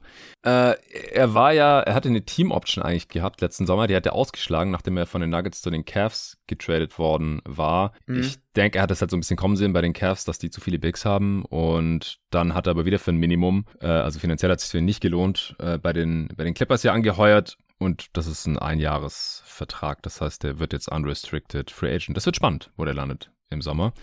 Ich mhm. habe ihn auf jeden Fall auch noch auf meinem Board, aber ein bisschen weiter unten ja, ich, ich tue mich einfach schon schwer, hier so ein Backup-Big noch in der Lottery zu ziehen, auch, auch wenn ich relativ große Stücke auf sehr Hartenstein auch halte. Ich kann mir vorstellen, dass er Starter sein kann oder sich noch zum Starter mausert, aber er muss schon noch, auch was den Career Value jetzt angeht, noch einiges aufholen nach diesen mhm. ersten paar Jahren, weil er erst gut 2000 Minuten gespielt hat. Also da ist er wirklich ganz weit unten hier im äh, Class-Vergleich gerade. Ich äh, habe jetzt hier im, in meinem Tier, wo ich auch Markenen als ersten Spieler drin hatte, noch Monte Morris drin als einfach super effizienten Backup oder Low-End Starting Point Guard. So ein bisschen wie Tyus Jones in diese Riege fällt Monte Morris auch für mich. Ja, ich habe noch einen Spieler dazwischen, aber danach habe ich halt auch schon jetzt Monte Morris an 16. Ähm, ja, ist ein super, super solider Backup-Big, der äh, Backup Big sage ich schon, Backup Point Guard, genau. Ich war noch bei sehr Hartenstein. Äh, genau, Backup Point Guard, ähm, sehr, sehr guter Pick-and-Roll-Playmaker, macht kaum Fehler. Ähm, ja, also es, ich weiß gar nicht, wann er in der zweiten Runde gedraftet wurde, aber vom Value her natürlich auch einer der besten ähm, Pickups in, in dieser Draft. An 51. Ja. 51 ja, sogar ja. war das, ja, genau. genau. Ich wusste nur sogar zweite Hälfte der zweiten Runde, ja. Ja, Dylan Brooks nee, war an 45 gedraftet worden, mhm. Monte Morris an 51, das sind so die, die besten Spieler der zweiten Runde. Er gab nicht so viele Steals in der zweiten Runde und auch undrafted Spieler, nachdem wir da ja in der 2016er so die beste All-Time hatten, die beste undrafted Class, gibt's hier auch nicht äh, so viele. Es gibt so zwei Kandidaten, die man vielleicht nehmen könnte, aber äh, würde bei mir jetzt noch ein bisschen dauern. Du bist aber wieder dran. Ah, Genau, also ich habe ähm, zwischen Hartenstein und Morris noch Malik Monk. Mhm. Ähm, ich gehöre auch eher zu den Monk-Believern. Also da war Okay. jetzt in dem Sinne die Lakers-Saison sogar eher Wasser auf meine Mühlen, Ja. würde ich mal behaupten, weil ähm, man hat schon gesehen, dass er einfach ein sehr explosiver Shooter ist, äh, Scorer. Ähm, gibt ja nicht so viel anderes. Ähm, bei, bei den Hornets hat man in der letzten Saison, in seiner Age 22 Season, also die vorletzte Saison, hat man schon gesehen, dass er durchaus auch den Ball noch mal bewegen kann, dass er auch mal ein paar Passing Reads drin hat, die er dann gut eben ausspielt. Ähm, jetzt bei den Lakers war es eben vor allem, ja, wie gesagt, war zwar jetzt Career High bei den Assists mit 2,9, aber hatte auch so die größte Rolle, war einer der wenigen Shootern, die die Lakers hatten. Ähm, 39,1 Prozent bei einem richtig guten Volumen letzte Saison. Ich guck mal kurz auf per 100 waren es 9,9. Davor die Saison waren es 11,8 bei den Hornets mit 40 Prozent. Also es ist einfach ein super Shooter. Ähm, hat jetzt nie ganz so diese Vorschusslorbeeren ähm, einlösen können, die er bekommen hat nach seiner Freshman-Saison bei Kentucky. Ähm, wurde ja auch echt gehypt, teilweise auch so ein Kandidat für einen Top 6, 7, 8 Pick gewesen. Ja. ja, wie gesagt, ich glaube, die, ja, die On-Ball und Decision-Making Defizite sind dann, also verhindern dann doch, dass es irgendwie ein bisschen, ja, nochmal in, in höhere Sphären für ihn geht. Aber ich sehe Monk halt schon trotzdem noch als sehr grundsoliden oder also als sehr brauchbaren Scorer-Typ, entweder von der Bank oder so als, ähm, ja, als fünfte, fünfte Geige in deinem Starting-Lineup, wenn es um Scoring oder vierte, vierte Geige Ja, geht. wir haben es noch nicht gesehen, aber ich glaube auch, dass er in den Playoffs gnadenlos gehuntet werden würde. Also Ja, gut, Defender. guter Punkt, stimmt. Ja, Ja, deswegen habe ich jetzt hier noch Luke Kennard vorgezogen. Klingt komisch, weil der auch gehuntet wird, oder die Clippers mit Ja. ihm halt nicht switchen können, aber er ist wenigstens ein bisschen größer und auch kein schlechterer Shooter, also vielleicht sogar ein besserer. Ähm, also Luke Kennard trifft 43 Prozent seiner Dreier über die Karriere bei äh, neun Versuchen per 100, also ist vielleicht der beste Shooter dieser Class, Der bringt Class, auch noch ein bisschen. Ball Movement, Passing mit. Deswegen habe ich ihn einen Spot vor Malik Monk, aber im selben Tier. Und der geht dann jetzt bei mir hier an 17 weg. Äh, Damals gedraftet an 12 von den Pistons, direkt hinter Malik Monk, der an 11 gedraftet worden war. Und äh, bei Hartenstein haben wir es, glaube ich, gar nicht gesagt, oder? Der wurde an 43 gedraftet damals, also auch noch einer der Second Runner, die sich hier in der Liga halten konnten und können werden. Ja, ich bin kein Fan von Kennard. Ich fand es ja auch so witzig, dass er letztes Jahr schon mit seinem dicken Vertrag nur noch auf der Bank sitzen durfte bei den Clippers und gegen die Mavs gar nicht mehr gespielt hat. Ja, Ja, ähm, ja genau, also in den Playoffs wird er halt gnadenlos gehandelt. ist ein guter Punkt mit Monk, aber vielleicht war ich da jetzt nicht so wirklich konsequent, ähm, wenn man die beiden gegeneinander abwägt. Aber Monk ist natürlich dort trotzdem noch der viel dynamischere On-Ball-Spieler, Ja, der auch, äh, auch in Sachen Drives und so noch viel mehr anbieten kann. Also noch ein etwas breiteres Scoring-Skillset und also, dass Kennard halt krass gehandelt wird, haben wir halt schon gesehen. Und von daher, ich habe äh, Kennard tatsächlich auch ähm, weiter hinten an 20 erst. Ja. Ja, gut, aber wir sind auch schon beim 18. Pick und du bist wieder dran. Das ist dein vorletzter Pick. Ja, ich habe jetzt einen Spieler, über den wir heute schon lange gesprochen haben oder ausführlicher, und zwar Michael Falls. Ich habe tatsächlich, also klar, der jetzt aktuelle Career Value ist nicht so hoch. Ähm, sein erstes Jahr bei Orlando war relativ produktiv, aber das war es auch schon fast. Ähm, aber ich glaube, dass der Spielertyp, zu dem Falls sich jetzt noch entwickeln wird, oder wo ich hoffe, wo die Reise für ihn hingeht, dass das auf jeden Fall jetzt noch mal ein paar gute Jahre sein können in der NBA. Dass er einfach echt auch so eine Art Connector-Typ ist, weniger durch Shooting, mehr durch eben seinen Zug zum Korb, ähm, durch, durch, durch Cuts, durch Side-Actions, wenn er da den Ball kriegt, äh, den Pick-and-Roll attackieren kann und so weiter. Ähm, und halt sein, seine Defense, die, die ist vielleicht so ein bisschen noch so sein Rettungsanker für die NBA, weil am College war er ein schwacher Defender, was aber auch eben mit seiner hohen Usage und Offensivlast zusammenhing, dass er da eben sich dann auch in der Zone ähm, bei Washington, also die traditionell eher nur in einer 2-3 oder 3-2-Zone verteidigen, ein bisschen ausruhen konnte. Ähm, aber falls jetzt mit, mit, seiner Wings Span, mit seiner, mit seinem bulligen Frame, fand ich so als Combo Guard Wing Typ, ähm, sah das defensiv schon echt gut aus. Und wenn er da jetzt nicht zu viel von seiner Athletik und seiner Agilität und Dynamik eingebüßt hat, jetzt durch die Verletzungen zuletzt, dann glaube ich, dass er einfach dann echt so ein, ja, mir fällt jetzt gerade ad hoc kein guter Spielervergleich ein, aber ich glaube, dass er eher so ein Slash and D ähm, Combo Guard sein kann. Und ähm, das ist für mich jetzt auch in der Stelle immer noch ein ganz okayer Value, der vielleicht nicht in jedem Line-Up spielen kann, weil du brauchst mindestens Shooting von einer. Also wenn du jetzt halt mit einem Four-Out-System spielst, ähm, dann ist er vielleicht dein, dein einziger Non-Shooter, sollte es sein. Das ist natürlich schon ein bisschen schwierig bei der Line-Up-Flexibilität dann. Aber ich habe schon noch, wie gesagt, ich habe die Hoffnung, dass falls jetzt ähm, ein ganz anderer Spielertyp eben wirkt als damals äh, anvisiert, aber dass der zumindest jetzt ähm, noch ein bisschen seine NBA-Karriere revitalisieren kann. Da glaube ich auch bei Falls mehr dran als bei Josh Jackson oder Dennis Smith Jr. oder Frank Litikina. Okay, ich bin gespannt, ob, also, ob das auch tatsächlich so ist, dass du mehr dran glaubst als bei meinem nächsten Pick. Ich hätte Fultz jetzt auch gehabt. Ich habe den an 17 mhm. gerankt, direkt hinter Malik Monk und genau vor, also er Hartenstein jetzt auch schon weg ist. Und jetzt kommt bei mir mhm. Fultz Teammate, Jonathan Isaac. Also war einer der interessantesten Prototypen der Draft, du hast ja. vorhin angesprochen, äh, All Defensive Material, zog da ja. Kevin Garnett Vergleiche defensiv. Aber keine Ahnung, was da noch geht. Jetzt nach, wenn er das nächste Mal spielt, hat er über zwei Jahre kein NBA-Basketball gespielt. Er hat sich ja im Knie ungefähr alles kaputt gemacht, was man kaputt machen konnte in der Orlando-Bubble damals noch. Ähm, und das, das wird seine Entwicklung schon, schon sehr, sehr geschadet haben. Wahrscheinlich auch seine Mobilität. Ich denke, äh, am, am Flügel wird er nicht mehr so flink unterwegs sein können. Dann wahrscheinlich einfach nur noch als Big verteidigen. Außerdem hat er eine sehr seltsame politische Ausrichtung. Das wollen wir jetzt hier nicht weiter austreten, mhm. aber was da dann so noch, während er da verletzt ausgesetzt hat, teilweise zutage getreten ist, sehr verwirrend alles. Ja, ähm, hast du da die Hoffnung so ein bisschen aufgegeben oder einfach zu viel Unsicherheit? Wo hättest du denn jetzt? Ja, nee, Hoffnung aufgegeben mhm. tatsächlich. Oh, Mann. Also ich habe ich, ich, ich hab ihn jetzt auch ganz hinten in den letzten Tier mit äh, Smith Jr. und Josh Jackson. Mhm. Ähm, die ich einfach nur ziehen würde, weil sie mir zumindest in den ersten Jahren noch ein bisschen was gebracht haben. Mhm. Ähm, Isaac war wirklich, wie du gerade gesagt hast, der war schon auf dem Sprung zum All-Defense-Team. Ich habe ihn tatsächlich als ähm, DPOY-Kandidaten in einer irgendeiner Five gehabt. Ich weiß gar nicht mehr, welche Season-Preview das war. Hm. Müsste ja, glaube ich, dann vor seiner dritten Saison gewesen sein. Ähm, mhm. Weil für mich absolut grandioser, grandioses Defensiv-Prospect. Bringt genau das mit einem, ja, weniger krassen Frame wie Janis, aber es geht halt in die Richtung als ultra athletischer, agiler Roma, ähm, Weakside Defender, der verschiedene Spielertypen checken kann. Ähm, nicht umsonst, also seine Steal- und Block-Percentages, also bei den Stock-Percentage, war, war der schon, habe ich gerade aufgeschlagen, in seiner Rookie-Saison schon bei 7,5 Prozent, beides zusammengenommen. In seiner letzten Saison mit 22 hatte er eine Block-Percentage von 7,2, Steal von 2,6, also ein grandioser defensiver Playmaker gewesen, Isaac. Dazu das Offensivspiel ähm, hatte sich verbessert, aber das war immer jetzt noch nicht so richtig klar, wo da die Reise hingeht, auch als Spielertyp. Ähm, Ob es dann wirklich eher so ein Stretch-Big ist, der, ähm, ja, keine Ahnung, der selber auch ein bisschen mal um Pin-Down curlen kann, der eher so Floor-Spacer ist ähm, oder dass er wirklich auch noch ein bisschen mehr mit dem Ball in der Hand machen kann. Das wäre halt jetzt interessant gewesen zu sehen, aber jetzt nach zwei Jahren habe ich da einfach wenig Hoffnung. Ähm, dazu kommt, ich kann es mich nicht ganz, mich nicht ganz davon loseisen, dass er auch noch jetzt das afroamerikanische Posterchild der, der Maga-Bewegung ist ähm, in Amerika. Das ist schon auch richtig bitter und mies. Ja, ähm, ja also Isaac ist für mich also so, so schade, weil die ersten Jahre verheißungsvoll waren. Und ich hatte ihn auch dann an vier, glaube ich, in meiner, auf meinem Big Board damals. Ähm, aber das ist in die komplett falsche Richtung jetzt abgedriftet. Ja, ähm, ich hoffe einfach, dass wir nochmal was von ihm sehen, was an die Richtung geht. Wenn er dann nächste Saison wieder spielt, ist es auch die Age 25 Season, also theoretisch noch Pre-Prime, aber wir wissen halt nicht, wo er körperlich steht, jetzt mal ganz unabhängig von seinem Kopf.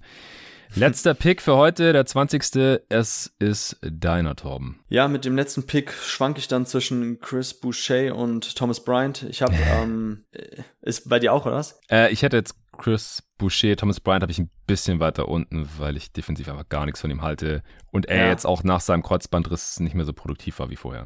Ja, also ich habe die beiden sehr eng beieinander. Ähm, direkt hinter Falls kam sie jetzt. Ähm, ich bleib dann aber auch dabei, auch wenn es langweilig ist. Ähm, aber ich habe tatsächlich Boucher vor Bryant äh, den Einspot und dann lasse ich jetzt auch dabei. Mhm. Wobei ich tatsächlich nicht ganz so skeptisch bin bei Thomas Bryant wie du. Oder die Defense, ja, die war mies, aber die Veranlagung fand ich dann doch irgendwie verheißungsvoll. Aber auch jetzt mit den Verletzungen. Bei Chris Boucher ist es ein bisschen mehr, ähm, ja, what you see is what you get. Da wissen wir jetzt wahrscheinlich noch, was er auch die nächsten Jahre machen kann. Ja, ja. Ähm, der ist auch schon so alt, der, also da, da wird sich auch nichts mehr verändern. Genau, genau. Kollege Arne Brandt ist ja großer Fan, der wünsche ich ihn ja unbedingt bei den Bulls. Ja. Ähm, diverse Male hier angeteasert. Äh, ja, von daher, ich gehe jetzt mit Boucher, wie gesagt, das ist ein ist ein langer, agiler ähm, Stretch Big, der vorne halt schießen kann, hinten halt Shot ja, wie soll ich sagen? Also im Endeffekt ist er ein Shotblocker, aber kein richtig guter Rim Protector. Ja. So. Weißt du, was ich meine? genau. Also das, das ist ein Paradebeispiel für diese Unterscheidung, dass halt nur Würfe blocken nicht unbedingt dazu führt, dass man auch ein richtig guter ähm, Defensivbig ist, der da eine ganze Verteidigung verankern kann. Ähm, ja. ja. ja. ich denke auch, ich. guter 20. Pick. Äh, und es ist auch okay, wenn wir jetzt hier den Cut machen, denke ich. Danach könnte man noch über Frankie Smokes, Nelly Kina nachdenken. Zach Collins nochmal so ein Verletzungssorgenkind, der damals hochgepickt wurde. Ähm, Tony Bradley, ja gut, einfach so der klassische Backup. Big Frank Jackson habe ich hier noch mit aufgeschrieben und das war's dann auch. Echt? Ich habe ich hab PJ Dozier und Edmund Sumner als nächsten. Ja, Dozier, ja, auch, hat also, auch Kreuzbandriss jetzt, glaube ich. Genau. Was, Edmund Sumner? Ja, der hatte auch so eine schwere Verletzung. Ja. Äh, das ist ja krass, was dieses, dass diese Klasse ja, Verletzungsproblem ja. hatte nach nur fünf Jahren jetzt, ja. Heftig. Ja, beide, beide Jungs halt vor den Verletzungen, also Sumner als auch Dozier, echt gute Ansätze gezeigt und gehen halt auch so in diese Richtung ähm, Connector-Typen, so die von allen ein bisschen was mitbringen. Und dazu Dozier, der ja am, auf dem, am College bei, ähm, lass mich nicht lügen, ich glaube South Carolina war es oder Mississippi State, ähm, war er ja sogar gar, äh, Point Guard, ähm, mm. war dann auch eben so einer der ersten Typen so, oder der zu dieser Riege gehörte, so dass so diese 6'5, 6'6 äh, Guards, die am College dann echt den Ball bringen, in der NBA dafür viel zu schwach sind, die einfach dann tatsächlich eher so Small Forward, Power Forwards werden, in den alten Rollenschematas gedacht und ähm, da finde ich ihn auch echt spannend und gut und hat er jetzt auch bei den Nuggets eigentlich einen, einen guten Impact gehabt vor seiner Verletzung, ja. von daher habe ich ihn jetzt noch mit reingeworfen Genauso wie Sumner bei den Pacers, der für seine Verletzung auch gute Ansätze gezeigt ja, hat. Ja, wenn Doge fit gewesen wäre, dann hätte ich den, glaube ich, auch ein bisschen früher gezogen, hier noch vor Isaac oder so. Äh, war bei South Carolina. So. Ah, South Carolina. Okay. Ja, jetzt noch kurz unsere ähm, Most Overrated, Most Underrated äh, und den Spieler, den wir noch nicht aufgegeben haben, sowie heute hier unsere Steals. Most Overrated, du hast vorhin schon Kuzma genannt, den habe ich ja aufgeschrieben. Aber ich meine, kann er nicht so viel dafür, also ich meine, können die Spieler selten was dafür, weil Overrated ja immer so ein externer Faktor ist oder so eine externe Dynamik. Und das passiert halt bei Lakers-Spielern äh, manchmal schneller, als wenn die Spieler in anderen Märkten zocken. Jared Allen als All-Star fand ich auch ein bisschen overrated. Äh, habe ich im Pod damals auch alles ausgeführt. Es ist keine Katastrophe, aber ich habe einfach andere Spiele, wenn man nur die Leistung betrachtet hat, in dieser Saison besser gesehen, die es dann nicht geworden sind. Und ich befürchte halt auch so ein bisschen, dass es eine Rolle gespielt hat, dass äh, das All-Star-Game halt in Cleveland war und Jared Allen für die Cleveland Cavaliers spielt. Hm. Ähm, hast du da jetzt noch irgendeinen anderen Namen? Nee, also auch Kusma, wobei er vielleicht jetzt bei den Wizards dann tatsächlich, wenn er an die Leistung anknüpft, tatsächlich, dass er noch ein bisschen rechtfertigen wird, auch wenn jegliche Tatum-Vergleiche völlig abstrus waren. Äh, dann habe ich noch Josh Jackson, weil ich glaube, manche halten ihn immer noch für einen brauchbaren ja, NBA-Spieler. Ist für mich einfach nur, nur ein Body. Also ja. krass das klingt, aber wenn er die Athletik nachlässt, sobald das passiert, sehe ich auch nicht mehr, warum er auf dem NBA-Feld stehen sollte. Kann mir auch vorstellen, dass äh, nach seinem aktuellen Vertrag dann schon Schluss sein könnte. Underrated. Auch nicht so einfach, finde ich. Nee, mittlerweile ist vielleicht Lonzo Ball äh, underrated, nachdem er lange Zeit overrated war aufgrund eben des mm, Picks und mm. meiner Meinung nach haben ihm die Lakers da keinen Gefallen getan, weil er einfach nicht der Spielertyp ist, ähm, dem man gedacht hat, dass er halt so ein balldominanter Guard ist, aber er ist eben nicht dieser klassische Scoring Scorer First Guard, der eben dadurch eine Defense attackiert. Ähm, ja, also ich finde Lonzo mittlerweile etwas underrated und ich habe Isaiah Hartenstein noch bei underrated. Ja, habe ich auch reingeschrieben, tatsächlich. Dann äh, habe ich hier Fox reingeschrieben, habe ich ja auch vorhin ein bisschen ausgeführt, mhm. dass ich denke, dass da mehr gehen könnte. Anunobi ist vielleicht auch noch ein bisschen underrated, sonst habe ich da auch niemanden. Mhm. Ja, Spieler, den man noch immer nicht aufgegeben hat, äh, über Fultz und Isaac haben wir, glaube ich, zu Genüge gesprochen in dieser Folge, die hatte ich hier mit reingeknallt. Ähm, und dann noch äh, Davon Reed, ja, und diese, diese Kategorie mhm. ist ja mal ein bisschen mit dem Augenzwinkern zu genießen. Den haben damals die Suns gepickt. Ich habe mich total gefreut, auch weil er von der University of Miami kam und so ein 3D-Spieler hätte sein können. Dann war er jahrelang aus der Liga draußen und jetzt zuletzt äh, spielt er ja für die Denver Nuggets, hat sich da sogar in der Regular Season ein bisschen in der Rotation festgebissen, ja auch mangels Alternativ mit den ganzen Verletzungen. Und den musste ich auch noch einschmeißen. War damals, äh, ich glaube, 32. Pick. Hm, ja, nicht schlecht. Ähm, ja, ich habe einmal einen, ja, einen Spieler, wo ich mir denke, okay, das wird wahrscheinlich nichts mehr, aber eigentlich Harry Giles. Ähm, mm. Ich hätte, ja. Naja, also war damals äh, lange, lange Zeit, also ich glaube für zwei Jahre war er der Top-Recruit dieses Highschool-Jahrgangs. Ähm, hatte dann aber schon, äh, ich glaube, während seines letzten Highschool-Jahres einen Kreuzbandriss und dann nochmal eine Knieverletzung. Ähm, war ja, wie gesagt, in dem Jahrgang von Tatum und äh, Jackson auch eigentlich der, der Star bei den früheren U-Turnieren. Ähm, er hatte auch die ersten KG-Vergleiche, bevor Isaac sie bekommen hat.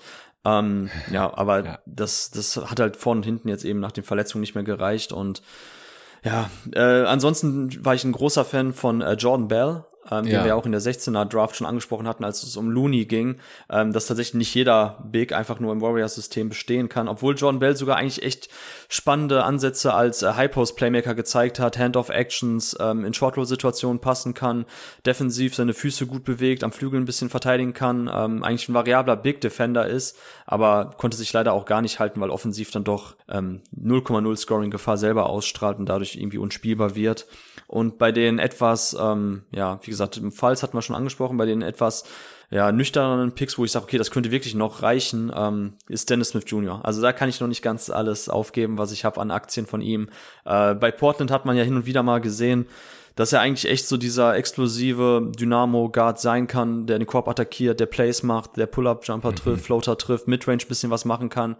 Ähm, auch ein gutes Beispiel, warum es übrigens Schwachsinn ist, überhaupt äh, bei der Draft irgendwie am Anfang, ähm, auch wenn man irgendwie potenzielle Stars vor sich hat, auf ähm, Fit zu schauen. Weil überleg mal, das war wirklich damals die, das Thema, äh, wie passt Luka Doncic zu Dennis Smith Jr. Oh Gott, ja. also das ist natürlich jetzt, es ist kaum vier Jahre her ähm, und wir denken, du sagst sofort instant, oh Gott. so, weißt du, was ich meine? Ja. Also schönes Beispiel dafür, dass man nicht sich jetzt von einer Saison oder von irgendeinem Spieler, den man gerade eine Top 10 gezogen hat, äh, beeinflussen lassen sollte, wenn man jetzt wieder Top 5 zieht, wer da gerade so rumschwirrt wird. Ähm, Thema Jaden Ivy, Darren Fox vielleicht auch.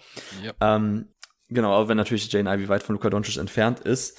Aber ja, wie gesagt, ich habe es noch nicht ganz aufgegeben mit DSJ. Ich hoffe, dass er vielleicht irgendwo noch eine Rolle kriegt und dass er zumindest so eine Backup-Rolle ähm, ja in den nächsten Jahren kriegt, wo er zumindest so für 10, 15 Minuten ein bisschen, also kann vielleicht Cameron Payne-mäßig, nur er hat halt nicht das Shooting von Campaign, das ist das Problem. Ja, ja, ja. Er hat ja jetzt in Portland nochmal 37 Spiele sogar bekommen, vor allem nach mhm. der Lillard-Verletzung, durfte auch ein paar Mal starten, hat ein paar krasse Games.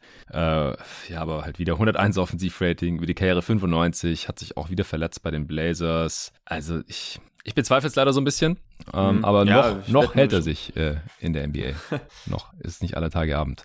Okay, dann sind wir jetzt durch. Der Pod dürfte so ungefähr eine Stunde kürzer gewesen sein als die vorige Redraft 2016. Könnt uns gerne Feedback geben, wie ihr das jetzt fandet. Wir haben jetzt heute zum Großteil darauf verzichtet, jetzt irgendwie hier die Karrierestats zu nennen oder für welches Team wir hier gerade picken, was halt auch irgendwie ein bisschen irrelevant ist.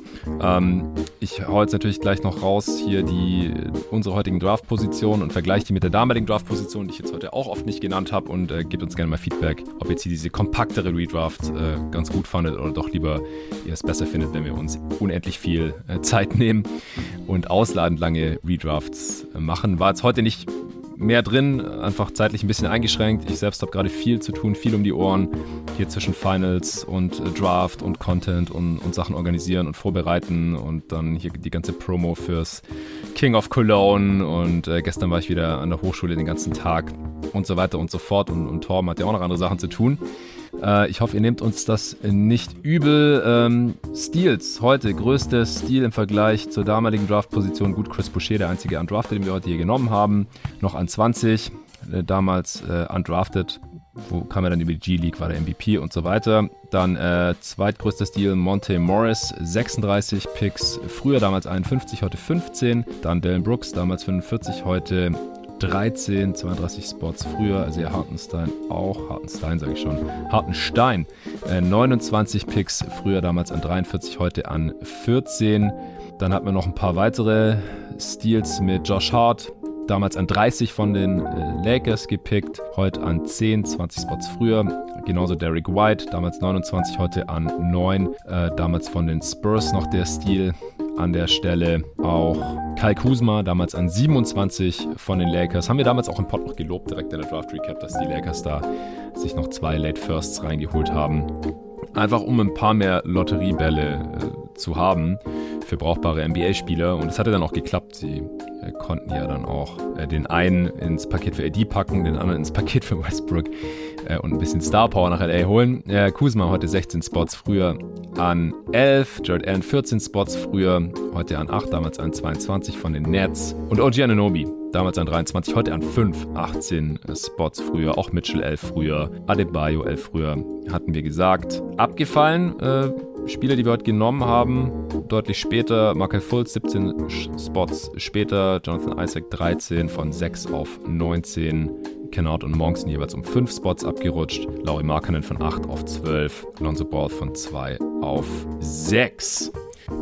Gut, dann war's das für heute. Vielen Dank dir, Torben. Allen danke fürs Touren. Natürlich auch fürs Supporten. Ohne euren Support könnte es jeden Tag NBA natürlich nicht geben. Danke dafür und bis zum nächsten Mal. Ciao.